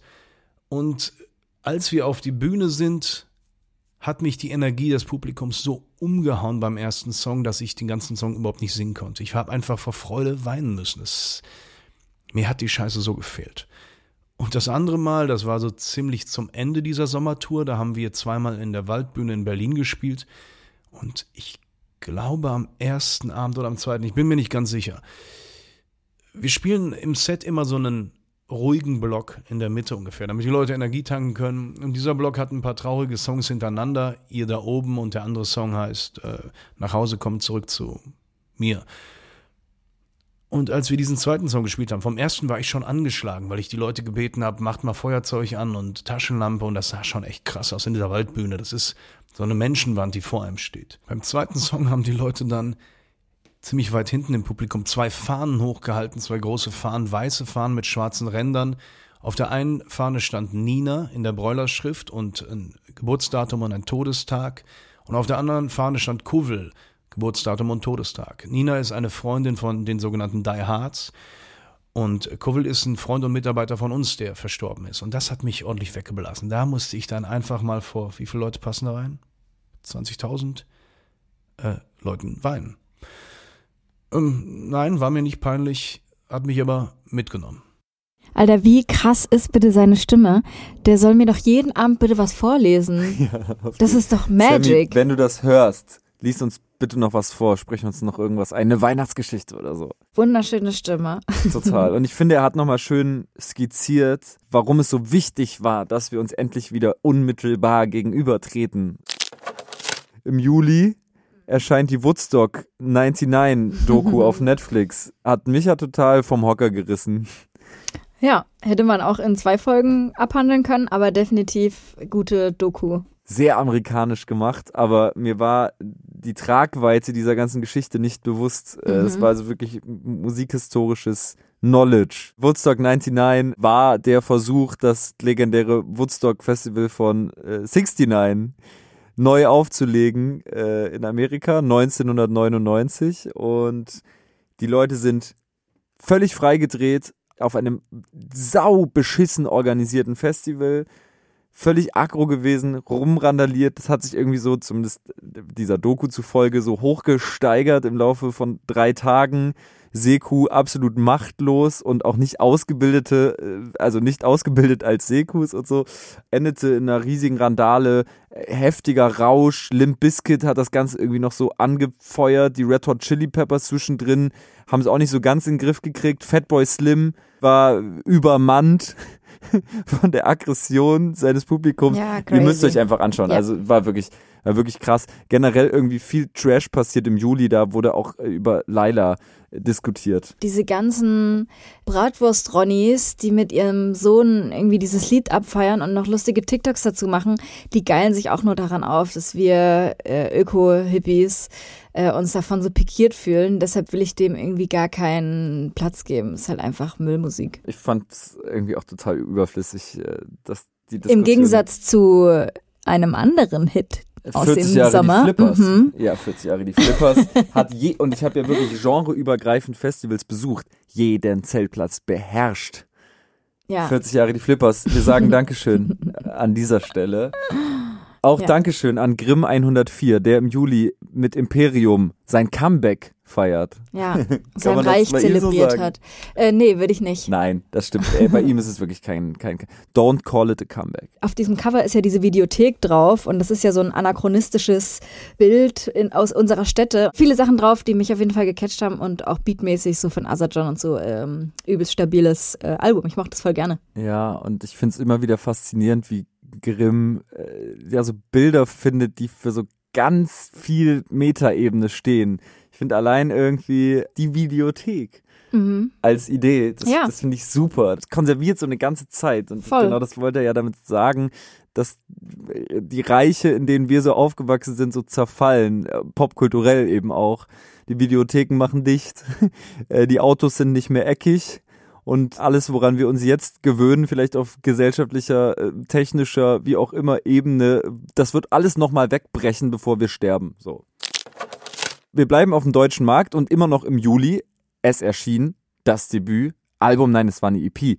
Die Debüt-EP von Import-Export, von deiner Band, du und Stefan Heinrich. Ich ja. fand's ja super. Snacks. Also wir haben recht lange während Corona schon daran rumgefitzelt und es war, würde ich sagen, der ich würde nicht sagen der erste Gehversuch, aber es war der Grundstein von Import-Export.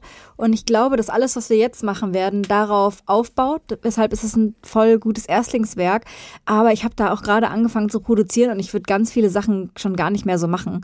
Ja, ähm, schnell, ja klar, schnelle Entwicklungen. Und ne? so ist es, ist, glaube ich, auch so ein Künstlertrauma, dass man Sachen nach zwei, drei Jahren nicht mehr so gut findet. Also es ist auch schwierig, was Zeitgeistiges zu machen, was man selber auch nach Jahren noch feiert.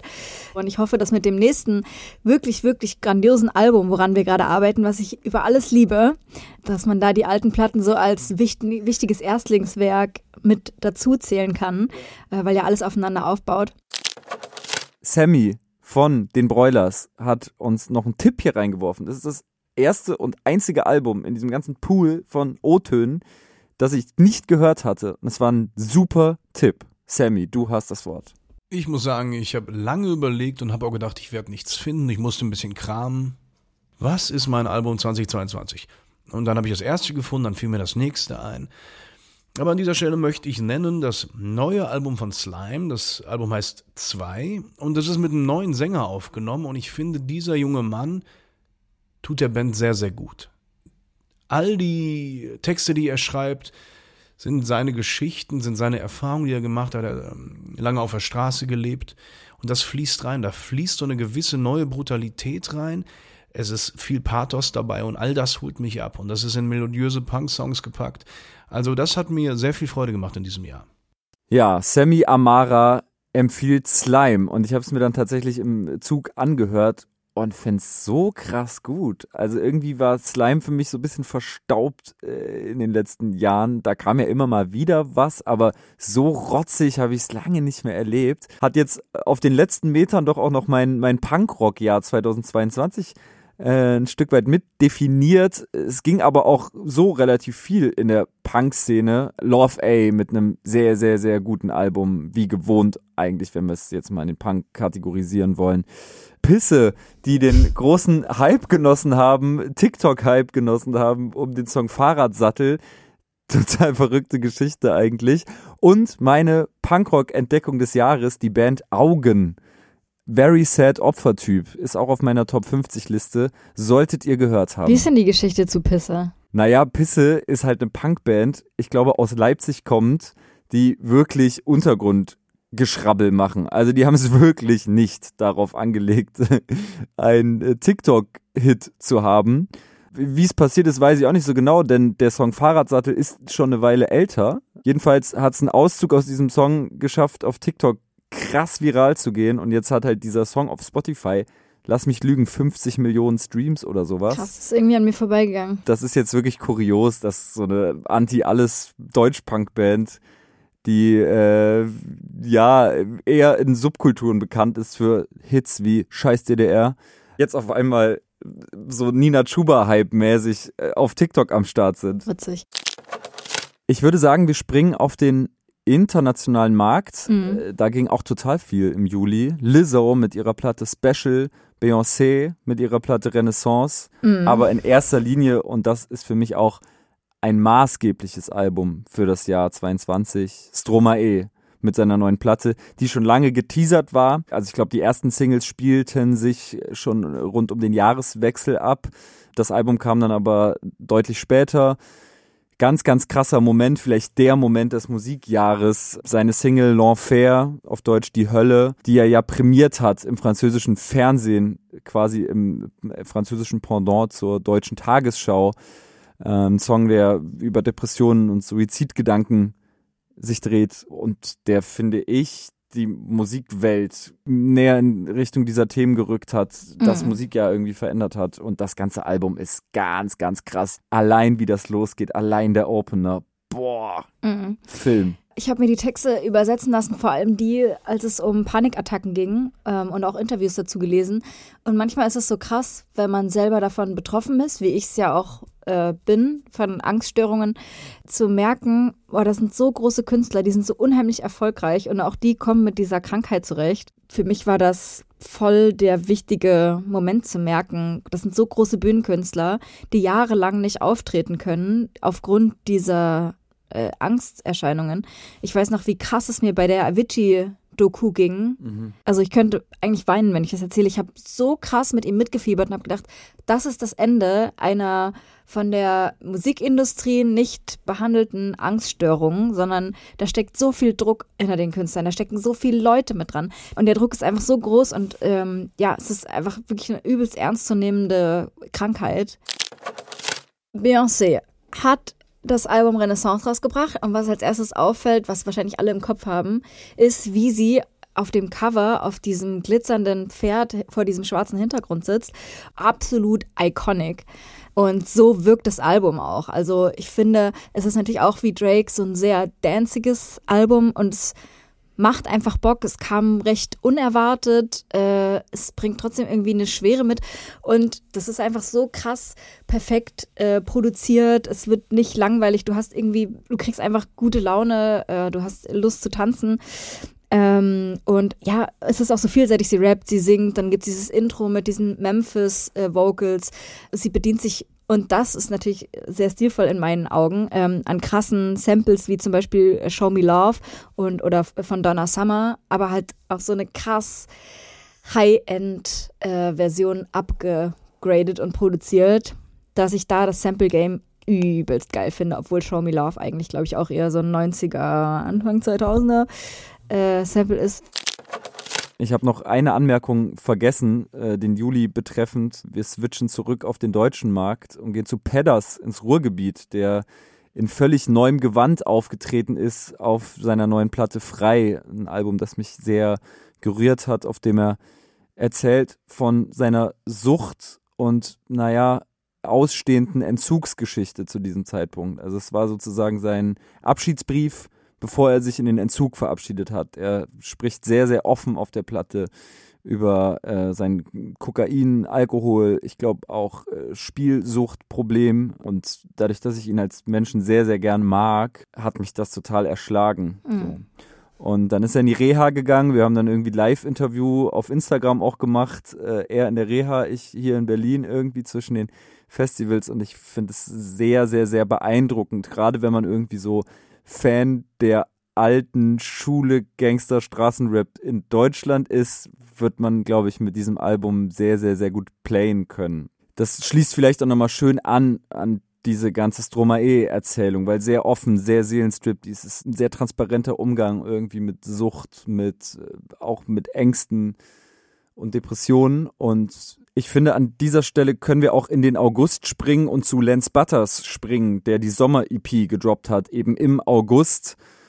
Eine EP, die sich mit den eigenen Abgründen, mit Depressionen, mit Ängsten beschäftigt. Lance hat uns auch eine Memo zukommen lassen und erzählt nochmal aus der Entstehungszeit. Hallo ihr zwei, ich bin's Lance Butters. Mein nachhaltigster Moment im Musikjahr 2022 ist, wie soll es anders sein, mein eigener Release, der im August 22 war, zur Sommer-EP. Liegt nicht daran, dass ich plump und billig Eigenwerbung machen möchte, sondern daran, dass ich natürlich sehr fokussiert bin in so einem Jahr, wo ein Release ist. Die ganze Vorbereitung, Planung, die Entstehung erstmal natürlich, dann geht es direkt von der Entstehung in die Planung zum Release. Und dadurch steht das ganze Jahr dann immer so ein bisschen sehr viel bei mir und ich kriege nicht so viel mit, habe natürlich trotzdem im Zuge dessen überlegt, aber es trifft eigentlich am meisten darauf zu. Und da geht es nicht um den ganzen Release an sich nur, sondern was ich hier highlighten möchte und warum ich das highlighten möchte, ist das Video, was wir dazu gedreht haben zu dem Track Knock Knock. Das ist gedreht von meinem besten Freund Christian Eisern, produziert von Kidney Paradise, liebe Grüße an die zwei. Warum es so ein wichtiges Ding ist für mich, ist, es behandelt das Thema Depression. Es ist so traurig es auch ist, ist es auch schön zu sehen, wie viele Leute damit was anfangen können. Ich hoffe, das klingt nicht falsch. Es geht mir nicht darum, dass ich so viel Verständnis von den Fans dafür bekomme, für die Thematik Depression, sondern dass Fans sich verstanden fühlen und man es geschafft hat oder es schaffen kann als Künstler, Leuten Gedankenstützen zu geben und, und, und, und ihnen das Gefühl zu geben, ich, also hier wird hier geschafft, etwas auszudrücken, was die anderen, was du selber vielleicht nicht hinkriegst. Ähm, gleichzeitig fand ich aber schön und alles unter diesem traurigen, unter diesem traurigen Schirm fand ich es schön, dass Leute damit relaten können, aber auch, dass man gelesen hat oder gesehen hat, dass Leute links und rechts mittlerweile ein Gefühl für ihr Umfeld bekommen und merken, hey, ich bin selber nicht betroffen, aber ich kann damit umgehen, denn ich habe ein Auge dafür, dass es Leuten in meinem Umfeld schlecht geht und die Empathie größer und größer wird. Und ich gehe in so einer Situation oft gerne fünf oder zehn Jahre oder 15 Jahre zurück und stelle mir vor, wie wäre dieses Lied dann und dann. Und da merkt man dann oft, dass man auf eine gute, in eine gute Richtung in diesem Thema, in diesem traurigen Thema zusegelt. Und das hat mich sehr gefreut. Und wieso ich das Video auch nochmal highlighten möchte, ist, und das hängt mit dem Musikjahr, mit de, der Musik heutzutage im Jahr 2020 sehr zusammen. Ich fand es sehr, sehr schön, dass wir in einer Zeit, wo alle für den Algorithmus und für Playlisten Musik machen, um schnell mit der Hook anzufangen, damit die Leute schön am Ball bleiben und schön die Klicks holen und auf TikTok irgendwelche komischen Tanz-Challenges mit so 15 Sekunden Moves und so passieren, fand ich es sehr schön, ein Projekt rauszuhauen in einem Video mit einer Ausdruckstänzerin. Liebe Grüße an Kapuzin Schattleitner an dieser Stelle, ähm, die es sehr schön untermalt hat, was wir hier audiovisuell kreiert haben. Und das fand ich sehr, sehr schön zu sehen, dass wir entgegen der heutigen Zeit etwas raushauen können, was sich mit Kunst, mit einer Hingabe und, und, und mit einem Knowledge und einem, vor allem einem Know-how beschäftigt, wo man sieht, hier sind Künstler auf Videoebene, Tanzebene, Lyrikebene und Beatebene, die wissen, was sie hier tun und wie sie es einsetzen müssen, damit die Leute das Gefühl transportiert bekommen. Und darum war das mein, mein eigenes Musikjahr 22 und ich hoffe, das wirkt jetzt nicht zu abgehoben, aber ich glaube, die Leute verstehen, was ich meine. Liebe Grüße und weiter so. Ich bin ein Riesenfan.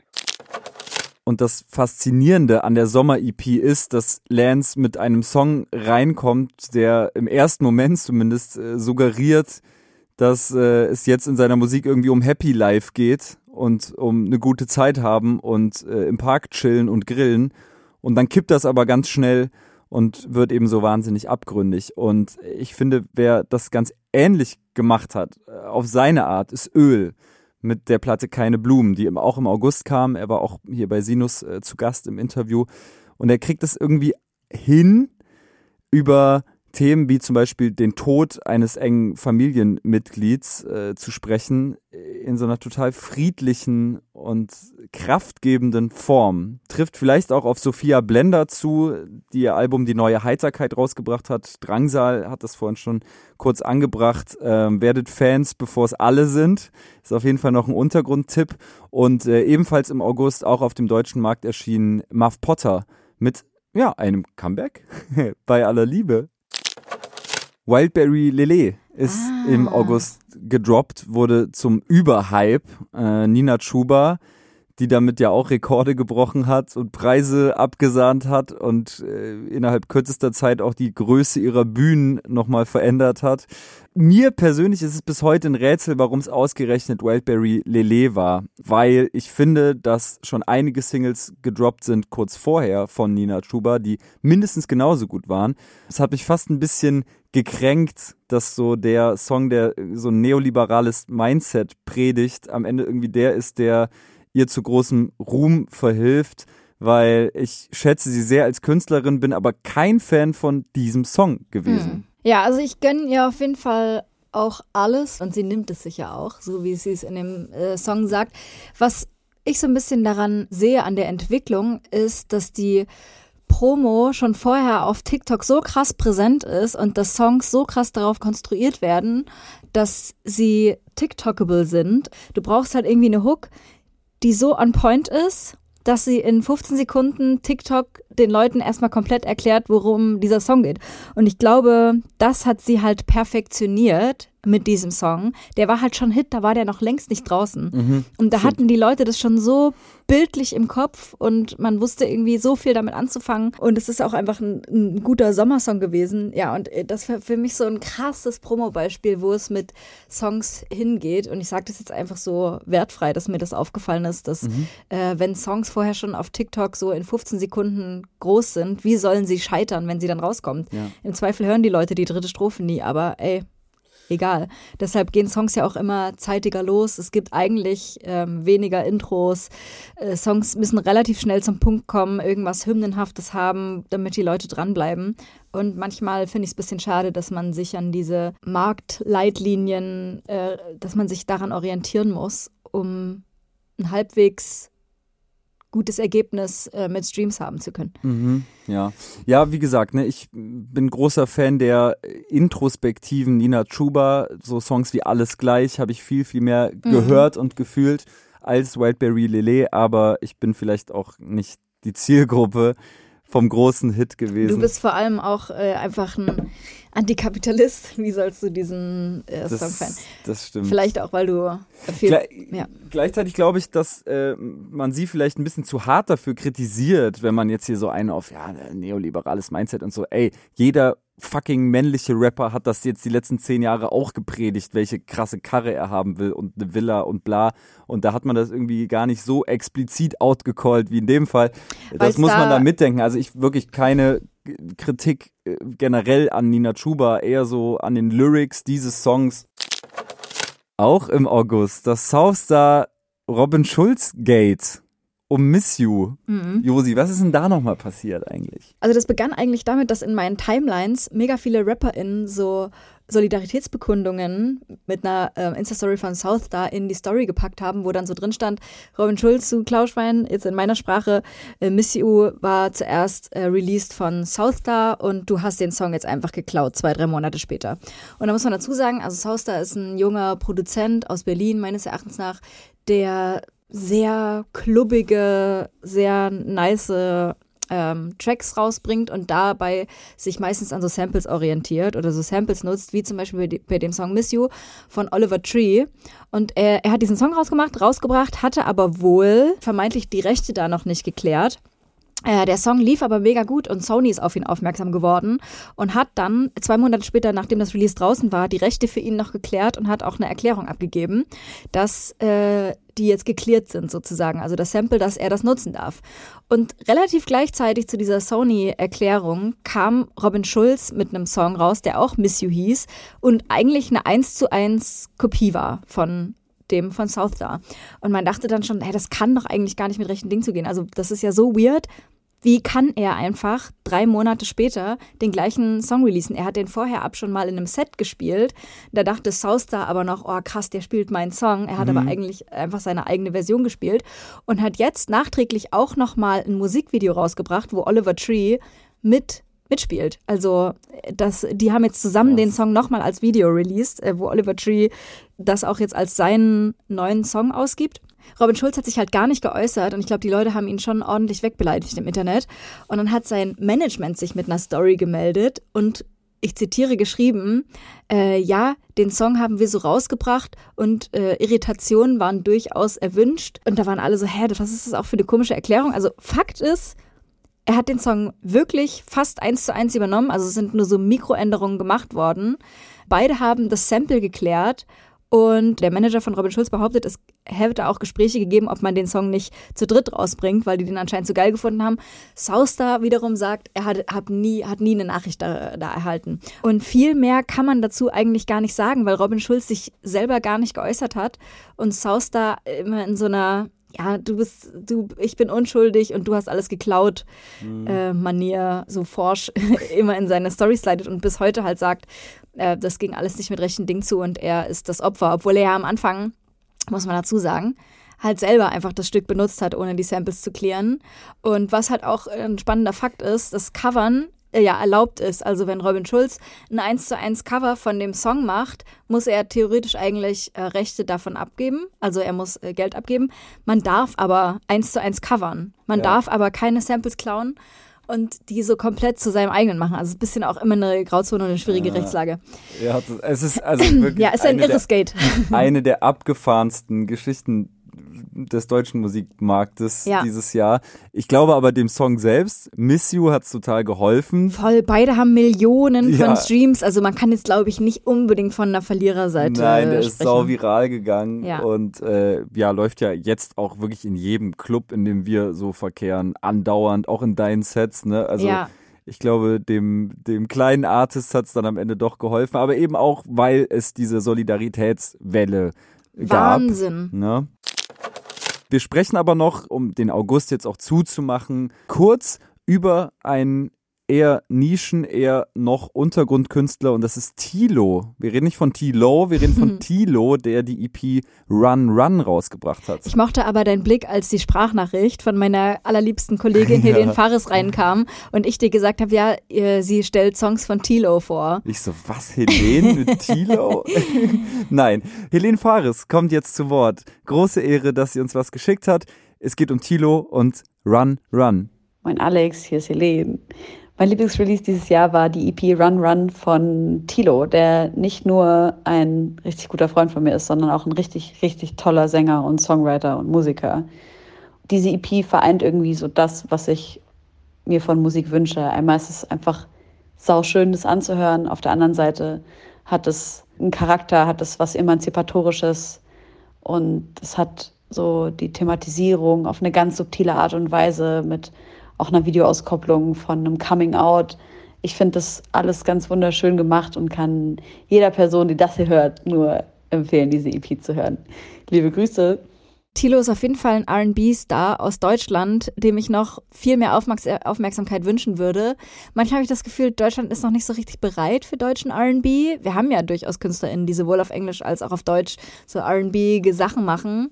Ich glaube aber, dass es noch wächst, weil die Masse an Künstlerinnen, die das praktizieren oder die das auch in ihrer Kunst ausleben, größer wird. Und deshalb glaube ich, wird es auch mainstreamiger werden. Aber gerade sind wir noch nicht so bereit dafür. Und ich muss selber sagen, ich bin keine RB-Maus.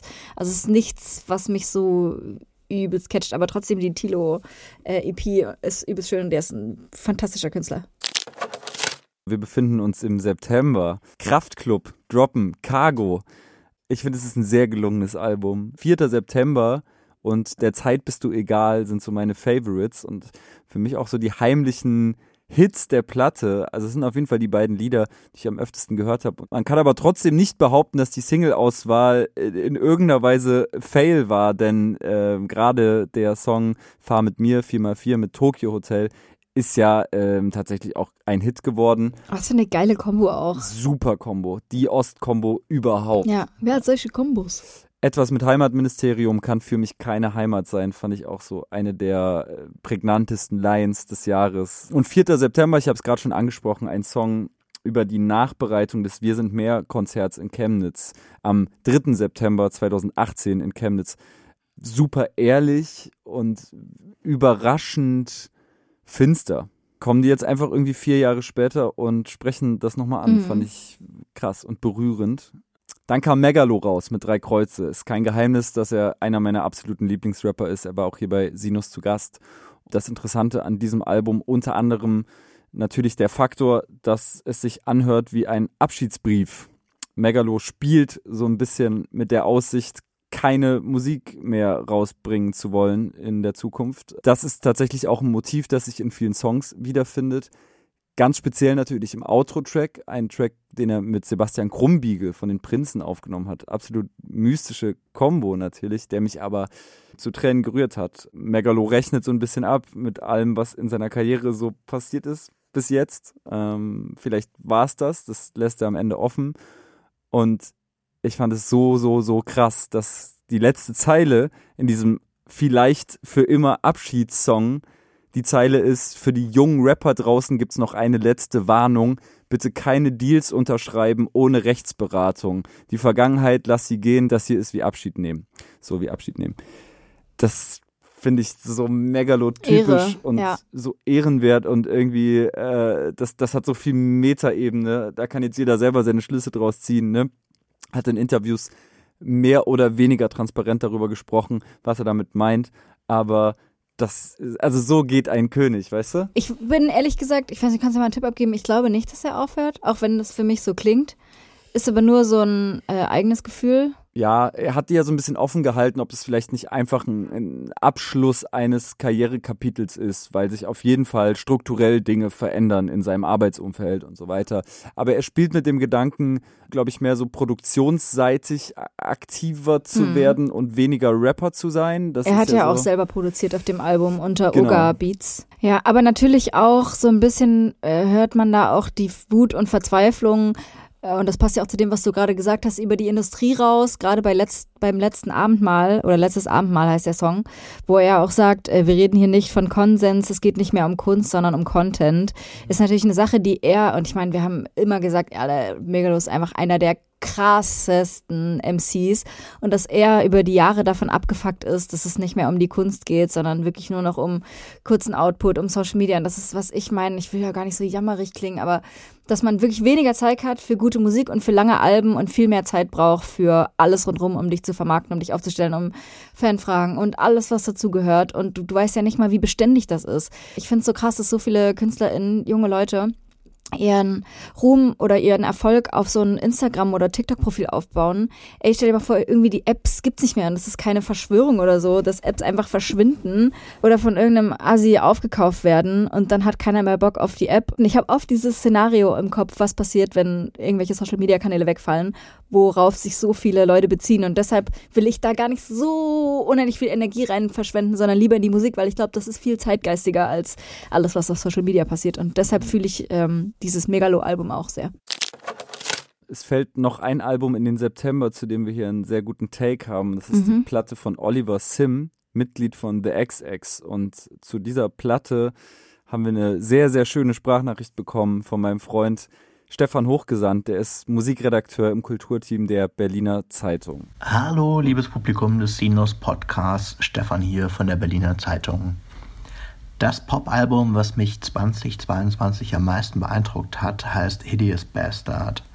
Das ist das Solo-Debüt von Oliver Sim, den viele als Sänger und Bassisten der Band The XX schon vorher kannten. Auf seinem Solo-Debüt Hideous Bastard stellt sich Oliver Sim aber ganz neuen Themen. Das heißt, neu sind sie für ihn eigentlich gar nicht, aber er hat sich bisher nicht mit denen gesanglich auseinandergesetzt. Denn die Texte von The XX waberten ja oft so etwas abstrakt, nebulös im Weltall umher, könnte man meinen. Man wusste nie so genau, was das eigentlich für Situationen sind, von denen da erzählt wurde in den Songs von The XX. Oft ging es eher um eine Stimmung. Das war auch cool, aber auf Phileas Bastard nun stellt sich Oliver Sim ganz konkret und plastisch und sinnlich den Traumata, die er einst in seiner Jugendzeit so erfahren hat als schwuler junger Mann. Selbstzweifel, die dadurch bis heute an ihm nagen. Trotzdem ist das Album kein Downer voller Groll, sondern auch eine Umarmung, ein Frieden finden mit der eigenen Vergangenheit. Und eine Hommage ans Horrorkino, wo Oliver Sim nämlich einst Figuren gefunden hat, mit denen er sich auch identifizieren konnte, weil die andere für monströs hielten, obwohl sie eigentlich nur missverstanden wurden von der Umwelt. Ich finde, dieses Album Hideous Bastard ist gesellschaftlich sehr relevant, weil es zeigt, wie gefährlich toxische Männlichkeit auch gegen queere Männer gerichtet ist. Das Album ist aber auch einfach klanglich ein großes Erlebnis. Nicht zuletzt dank der Produktion von Oliver Sims Kumpel Jamie XX, auch von The XX. Aber auch mit der Stimme prescht Oliver Sim eben wie mit den Themen voran auf neues Terrain. Ich finde es voll spannend, weil die XX ist auf jeden Fall einer meiner Favorite Bands und ich finde spannend zu sehen, dass sie als Einzelkünstler sich jetzt auch so ausprobieren und dabei aber, und das hat äh, Oliver Sim gerade auch in einem Interview bestätigt, dass sie auch als XX wieder zurückkommen. Und die sind ja alle so lange in dieser Band gewesen, dass er gesagt hat, die wissen gar nicht mehr, wer sie als Einzelkünstler sind. Und das äh, probiert man jetzt so ein bisschen aus. Äh, und Romy hat was rausgebracht, Jamie XX hat krasse Releases dieses Jahr gehabt. Also ja. ich habe wirklich in keinem DJ-Set gefehlt. Ich habe so krass gefühlt, die Art und Weise, wie er mit äh, Samples umgeht. Bei Killem ist es so ein übelst bekanntes Reggae-Sample, was ich bei Who Sampled nachgucken musste, weil ich es nicht erkannt habe, weil er es so anders und neu einsetzt. Und es sind natürlich übelst krasse Dance-Banger. Also es macht einfach nur derbe Bock. Die drei sind halt in ihren Solo-Projekten so unterschiedlich. Romy natürlich auch elektronisch, aber viel mit Gesang, Jamie XX, bisschen anknüpfend an äh, In Color ähm, super elektronischer, tanzbarer Sound und äh, Oliver Sim mit seinem Album irgendwo dazwischen, würde ich sagen. Und trotzdem behält das alles diesen äh, XX-typischen Signature-Sound. Ja, also Jamie XX dominiert auf jeden Fall die Liste, die kurze Liste an elektronischer Musik, die ich dieses Jahr gehört und gefeiert habe. Der Song Let's Do It Again lief immer und überall, wo ich gefeiert habe tatsächlich. Und ansonsten sind da vielleicht noch Ladytron zu nennen. Bin großer Fan seit Jahren, wieder sehr, sehr gute Sachen released. Und Funk Killer. Irgendwie mysteriöses Band- oder Solo-Projekt aus der Ukraine. Krasse, schranzige Funk Dark Techno Beats, die immer in meinen Release-Radar gespült werden. Glücklicherweise, denn wenn ich mal richtig sauer bin, dann habe ich das im Ohr und laufe damit aus dem Haus und guck böse. Guck wie Bob Dylan im We Are the World Remix. ja, ich glaube, die Funkzeit hatte jetzt auch irgendwie nochmal so einen TikTok-Moment. Eigentlich ja auch eher ein Genre, was so Memphis inspiriert ist. So eine Mischung aus sehr hartem Trap und Hip-Hop. Ich hätte sogar fast gedacht, die war schon wieder so ein bisschen durch. Und jetzt hat TikTok sie aber wieder groß gemacht oder so Insta-Reels, die, wo jemand einfach so seine Berliner Nächte mit so einem krassen Funk-Beat unterlegt und irgendwie matcht es halt auch einfach nice damit. Okay, wir sind angekommen im Oktober. Hier kam Disaster raus mit Rolex für alle. Du hast das Album vorhin schon mal kurz angesprochen. In der Bilanz finde ich ein sehr gutes, sehr politisches, sehr wütendes Album, das gut in die Zeit passt. Ich bin immer wieder fasziniert von der Frequenz, in der Disaster released. Stimmt. Also kommt wirklich quasi jedes Jahr einfach ein hochwertiges Album raus. Das der ist, ist auch einfach nur im Studio. Ich glaube, der ist einfach mega fleißig. Das ist krass, ja, ja. Ehrgeizig, hat Bock und mhm. hat halt was zu sagen, so, ne? Dann kam Betteroff raus mit Olympia. Wir haben die Platte auch hier vor uns ich liegen. Ich gucke gerade nochmal auf die, auf die Tracklist. Tracklist. Also was mich total fasziniert hat an dem Album ist, dass ähm, Betteroff ja im Voraus, also auch im Zuge der EP, gezeigt hat, dass er Hits kann. Dass es eigentlich für ihn, es, wirkt zumindest so, ein leichtes ist, krasse Ohrwürmer zu bauen, ne? Viertel vor irgendwas und so. Alles, was halt vor Erscheinen der ersten LP kam. Und was er jetzt aber auf Olympia, auf der ersten LP macht, ist ganz gezielt Dinge zu verkomplizieren. Das heißt, er umschifft eigentlich diesen Gassenhauer-Status und macht viel komplexere Mucke als auf der ersten EP. Das müsste er überhaupt nicht, aber mich holt's total ab. Es sind natürlich wieder Provinzgeschichten, aber es sind auch Großstadtgeschichten und irgendwie fühle ich so eine krasse Nähe zu seiner Biografie und kann mich darin sehr, sehr gut spiegeln. Auch die Line, kein Gedanke nach Mitternacht wurde je zu Ende gedacht, war für mich so mhm. mind-blowing, ganz tolle, ganz tolles Bild irgendwie. Ja, stimmt. Auch tolle Videos übrigens. Ähm, minimalistisch, aber schauspielerisch sehr, sehr hochwertig. Er ist ja Schauspieler auch, ne? Genau, viel aussagend. Er ist auch Schauspieler, richtig. Wobei ich glaube, dass er sich aktuell dann doch ziemlich aufs Musikding äh, konzentrieren kann, weil es ja auch gut läuft. Ne? Er war äh, in großen Fernsehsendungen zu Gast mit Live-Sets und so. Und das war total cool. Als er nämlich zum Sinus-Interview kam, kam er zu mir nach Hause und kam gerade wirklich auf dem Sprung von der Tommy Schmidt Show aus so, einer, aus so einem riesen Fernsehstudio in unser Wohnzimmer. ja, fand ich cool. Lieb. Was auch noch rauskam im Oktober ist ein Favorit von mir, Absilon mit der 3210 EP. Ich finde es witzig, weil das sind tatsächlich nur 15 Minuten, also es ist schnell durchgehört, möchte ich jedem ans Herz legen, weil es ist für mich so ein schönes Jonglieren zwischen Politik und Straßenrap und Migrationsgeschichte. Äh, alles übelst on point, die Beats übelst krass. Auch finde ich neue Flows etabliert, ja. ne? Auch rausgekommen, auch eine deutsche Platte und eine sehr maßgebliche, Die Nerven mit Die Nerven. Tatsächlich so eine Platte, auf die sich so gefühlt mein ganzes Umfeld komplett einigen kann und aus der ganz viele Leute ganz viel gezogen haben. Unter anderem Totze von den Beatsteaks. Wir haben ihn vorhin schon mal kurz gehört. Es folgt ein Rant und ich liebe diesen Rant es geht unter anderem um die Nerven. Welcher 2022 erschienene Song hält das Grundrauschen unserer Zeit in deinen Augen am besten fest und warum? Weil ich ein relativ einfaches, schlichtes Gemüt bin, habe ich es mir wahnsinnig einfach gemacht.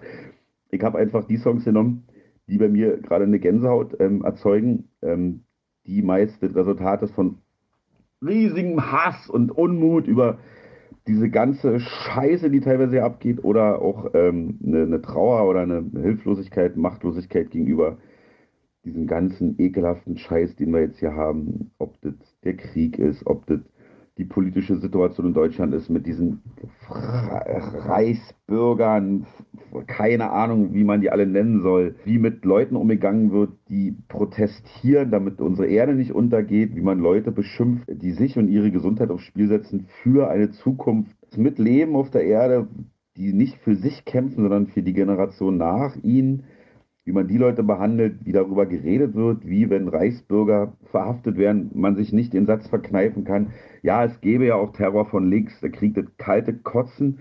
Und deswegen gibt es den Song Ich sterbe jeden Tag in Deutschland von die Nerven, der das halt für mich total auf den Punkt bringt. Und bei Krieg, Ukraine und alles fällt mir natürlich das Album von Tokotronic ein, Nie wieder Krieg. Und der Song Jugend ohne Gott gegen Faschismus, ähm, keiner, keiner, kein, keiner, keiner kein Sänger, keine Sängerin kann gegen Faschismus so unfassbar ernst gemeint sagen wie Dirk von Lofzow von Tokotronic.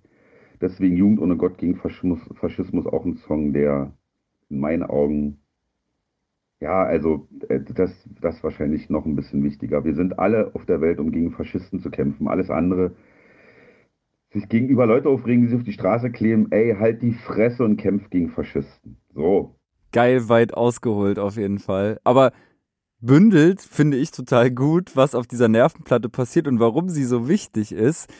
Aus einer ganz anderen Warte, ähnlich gut oder sogar noch besser formuliert, hat das ganze Thorsten Groß, der tausende Sachen schon gemacht hat und sowieso der krasseste Musikjournalist ist, den ich kenne. Unter anderem den Radio 1 Soundcheck moderiert und die neue Nervenplatte auch tierisch gefeiert hat. Für mich hat ja kein anderer Song in diesem Jahr dieses diffuse Gefühl von Ohnmacht, aber auch die Erkenntnis, den Moment der Erkenntnis vielleicht nach der Götterdämmerung westlicher Werte, wenn man so will, im Angesicht von Klimakatastrophe, Rechtsruck, Putins Angriffskrieg, von spätkapitalistischer Dekadenz und Tatenlosigkeit besser auf den Punkt gebracht als Europa von den Nerven.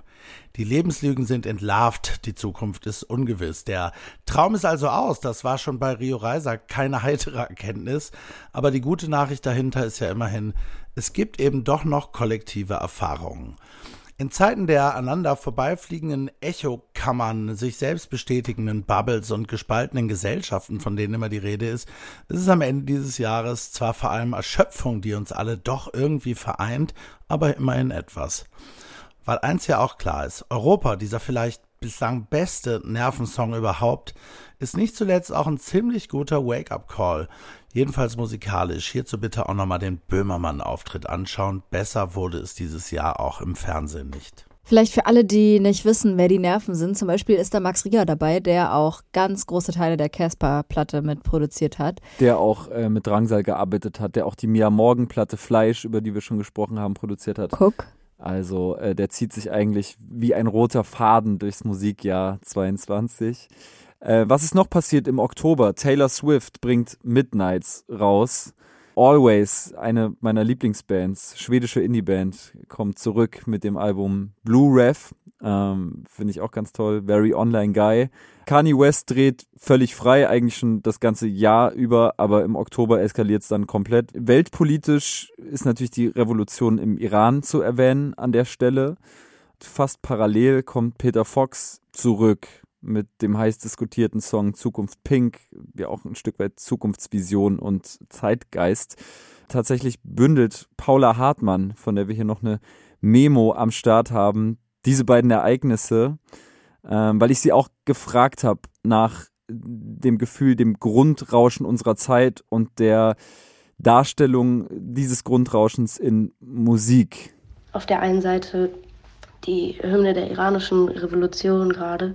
Ich hoffe, auch da spreche ich es richtig aus. Baroye. Ein wahnsinnig bewegender Song, gerade mit den Ereignissen und auch abseits der ähm, Proteste im Iran gerade und der tragischen Geschehnisse dort, ist dieses Jahr so viel Katastrophales passiert, wie für mich zumindest in meiner Lebenszeit fast noch nie so spürbar. Ähm, deswegen würde ich den Song gerne mit reingeben und das absolute Gegenstück davon, Zukunft Pink, weil ich finde, dass diese beiden Gegenspieler zumindest für mich das Jahr ganz gut zusammenfassen. Auf der einen Seite wahnsinnig tragisch und hoffnungslose Aussichten und, oder was heißt hoffnungslos, aber einfach sehr angstvoller Blick in die Zukunft und das Gegenstück dazu mit diesem absolut hoffnungsvollen Blick, dass es doch irgendwie alles noch besser wird. Mhm. Alles jetzt sehr pauschal gesagt, aber vielleicht versteht man ein bisschen, was ich meine.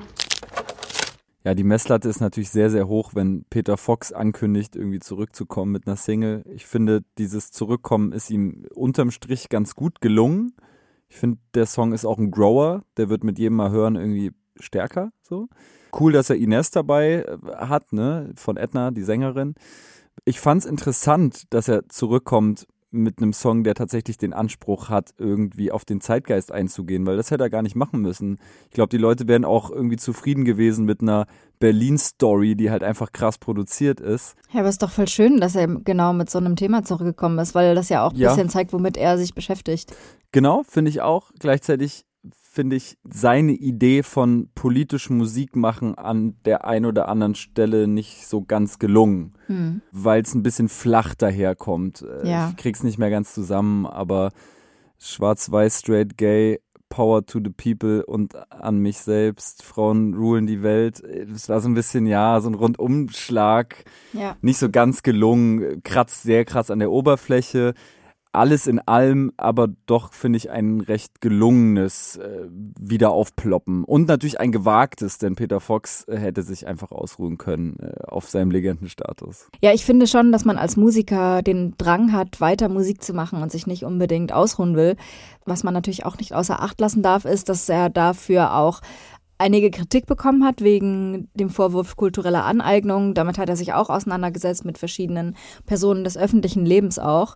Ich fand auch gut, dass es da einen Austausch gab. Und generell ist der Amapiano-Sound, ich war im, im Februar in Kapstadt und habe dort eine Dokumentation über eine Rap-Crew von äh, vor Ort gemacht also eine Female Rap Crew und bin dort mit Amapiano so krass warm geworden, einfach dadurch, dass sie mich so äh, krass geinfluenced haben und ich finde Peter Fox hat das wirklich wirklich krass auf Deutsch äh, gut adaptiert, muss man auch sagen.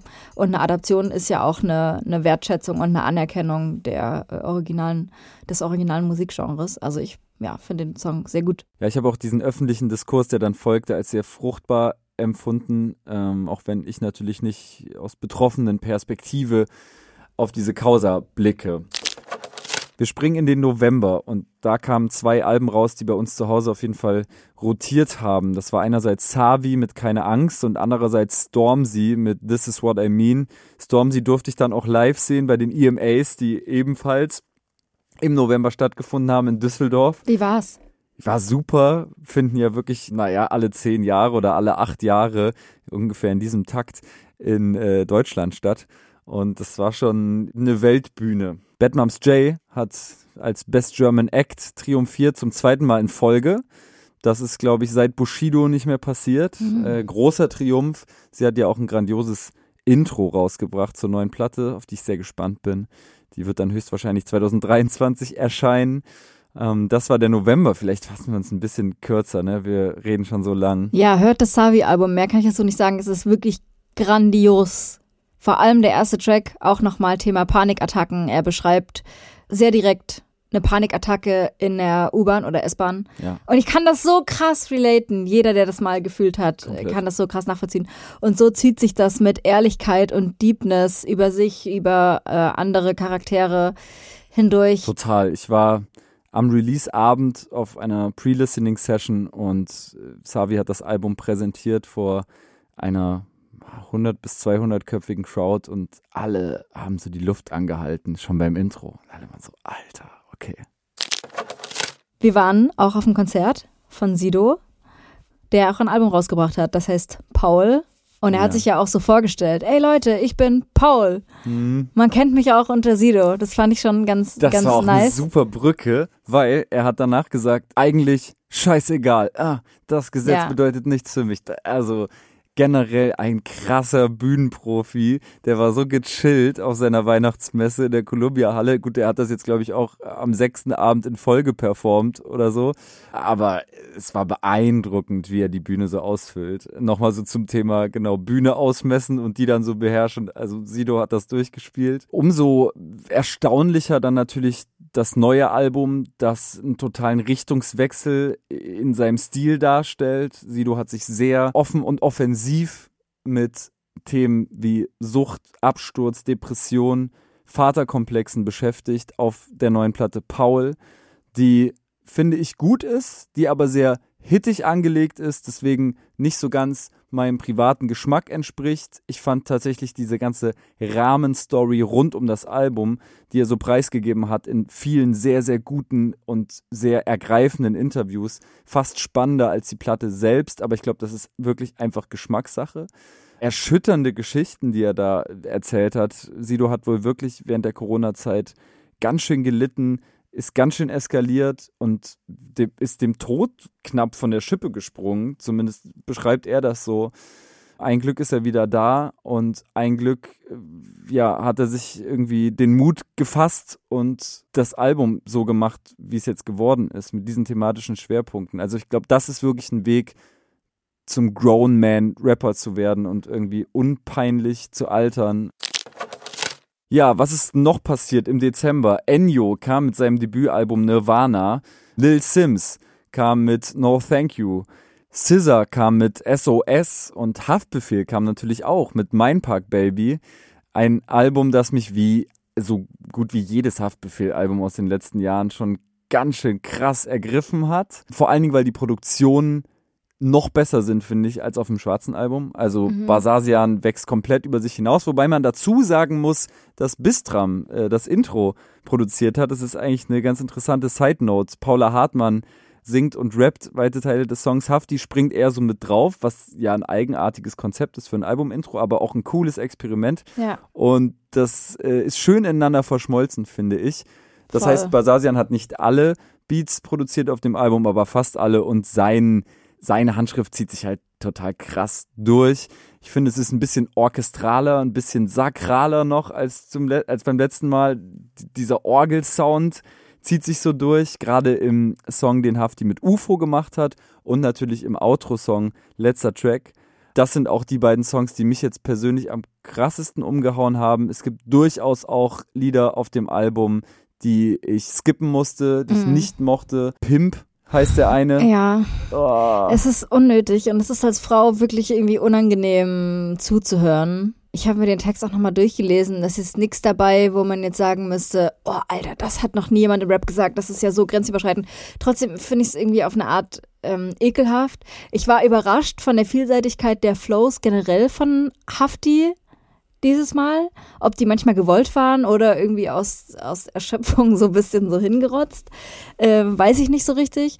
Und bei dem Album ja auch spannend, er beendet es ja auch mit Ich schmeiß das Mic hin und nimm für meine Kinderzeit. Da haben wir ja wieder das Narrativ, spielt jemand mit dem Ende der Karriere oder des Karriereschritts oder wird es damit wirklich eingeläutet oder wird es auch offen gelassen, so ein bisschen als Promo-Move? Was denkst du? Ich glaube, es wird offen gehalten oder ist vielleicht ähnlich zu interpretieren wie bei Megalo. Denn ich glaube nicht, dass Hafti für immer weg sein wird. Es geht vielmehr darum, dass er sich als Typ verändern will und erstmal so, so, so einen symbolischen Strich unter alles ziehen will. Und ich glaube, der wird ihm auch gut tun, weil ne, ich habe ihn nie getroffen, aber äh, natürlich irgendwie über Jahre verfolgt und muss schon sagen, auf der neuen Platte klingt er sehr angefasst, sehr fertig und ich glaube auch diese Vielseitigkeit seiner Flows und seiner Stimmlagen, die sind tatsächlich irgendwie seinem Zustand geschuldet, auch so ein Mhm. Stück weit. Also so habe ich es interpretiert. Teilweise irgendwie erschreckend fertig. Daraus hat er aber auch kein Geheimnis gemacht. Das Video, wo er ins DJ-Pult seines DJs gestürzt ist, weil er einfach so betrunken war und Konzerte abbrechen musste, sind uns wahrscheinlich alle im Gedächtnis geblieben. Ja. Und da fragt man sich schon, wie viel Konzentration und Zeit und Liebe kann man dann im Studio verbringen. Ich weiß nicht genau, wann er das Album aufgenommen hat. Aber das war schon so erschreckend, dass man eigentlich als Fan schon sagen muss, ey, nehmt den mal raus. Also das kann ja überhaupt nicht funktionieren. Der ist ja so fertig. Ja, gleichzeitig war ich wirklich negativ überrascht von der Häme und der Gehässigkeit seiner Ja. sogenannten Fans, die irgendwie dann äh, nichts Besseres zu tun hatten, als auf dieses Video zu reagieren mit, äh, wieso spielst du dein Konzert nicht fertig? Oh, jetzt habe ich extra zwei Jahre gewartet und Tickets gegangen. Ey, dem Typen geht's doch nicht gut, das sieht doch jeder. Wenn ihr wirklich Fans seid Hm. und seine Musik liebt, dann, dann macht euch jetzt nicht lustig und heult nicht rum. So Ja. man darf ja auch Also, nicht unterschätzen, ja. dass sozusagen dieses, dieses Wasted-Sein schon auch irgendwie Teil und, und tragende Säule der Kunstfigur Haftbefehl ist. Wann ist zu viel? Wer, wer bestimmt, wann Ja. es zu viel ist? wie viel Pose ist das, wie, wie real ist das. Fakt ist, ich glaube, es ist ganz gut, wenn da jetzt erstmal ein Break eingelegt Mhm. wird. Und ich finde auch, dass Haftbefehl immer dann am krassesten glänzt, wenn er viel Zeit hatte zum Atmen und, und, und viel Inspiration sammeln konnte. Also gerade die Phase vor dem weißen Album, da hat er sich ja lange rausgezogen und kam dann halt zurück mit einem mit einer Bombe. Ne? Und ähm, das würde ich mir für ihn wünschen. Gleichzeitig wünsche ich mir für ihn, dass er Zeit findet für seine Familie, zum, zum Klarkommen und äh, Zeit, in der er nicht irgendwie die ganze Zeit Vollsprint hinlegen muss. So, er ist ein begnadeter Künstler. Und ich bin gespannt, was passiert, auch was mit Basasian passiert. Der produziert ja nicht nur für Haftbefehl. Krass, das ist fast tatsächlich das letzte Großalbum, was im Dezember rauskam, was ich gehört habe. Ähm, und vielleicht können wir noch mal ein paar Songs reinschmeißen, die jetzt nicht die sagen. Also große jetzt- Ansprache bekommen haben, die sie verdient hätten. Genau, ich würde nämlich nicht behaupten, dass wir alles abbilden konnten, was passiert ist, aber ich glaube schon relativ viel. Was ich noch ergänzen möchte, das ist jetzt aber einfach eine random Aneinanderreihung von, von Namen, die mich entweder zum ersten Mal oder wieder geflasht haben. Conny fand ich sehr stark, Lena Störfaktor mit guten neuen Songs, Keke mit einem brachialen Intro-Song. Sie war auch hier bei Ja. Sinus. Wassermann, super spannendes Phänomen. Bonaparte und Kitsimius mit dieser Oh, habe ich auch aufgeschrieben. Ja, Beziehungsweise war es eine ganze EP oder war es eher so es waren ein, eher so vereinzelte Songs. Ja, waren, waren aber mehrere Singles, die haben Ja. mich irgendwie alle total Good gecatcht. Things war super geil äh, und auch dieser 80s-Vibe ähm, mag ich total gern, ja. Kitana, Dagobert, wie immer ein stabiles Album geliefert. Maribu, äh, Hinterland Gang, die Liste ist endlos. Anoki. Anoki. Ich glaube, ich habe alle wichtigen Sachen, die mir übers Jahr begegnet sind, erwähnt. Ja, also ich glaube auch, also was mir wichtig war, wurde auf jeden Fall erwähnt. Ich danke dir, liebe Josi, dass du dir so viel Zeit genommen hast für diesen Jahresrückblick. Es hat großen Spaß gemacht. Danke auch an alle Leute, die uns hier mit Memos versorgt haben. Das ist total schön zu wissen, dass es immer irgendwie interessante Stimmen gibt aus unserem Umfeld, die sich dann auch noch äußern können, äh, wenn wir mal auf dem Schlauch stehen oder vielleicht Inspiration brauchen. Schaut euch, wie gesagt, gerne meine Playlist an, Heavy Rotation 2022. Da sind die 50 für mich maßgeblichsten Songs des Jahres drauf. Schaut auf der Homegirls Instagram-Seite vorbei, wo so eine Slideshow ähm, im Feed ist mit so Jahreshighlights von den Homegirls.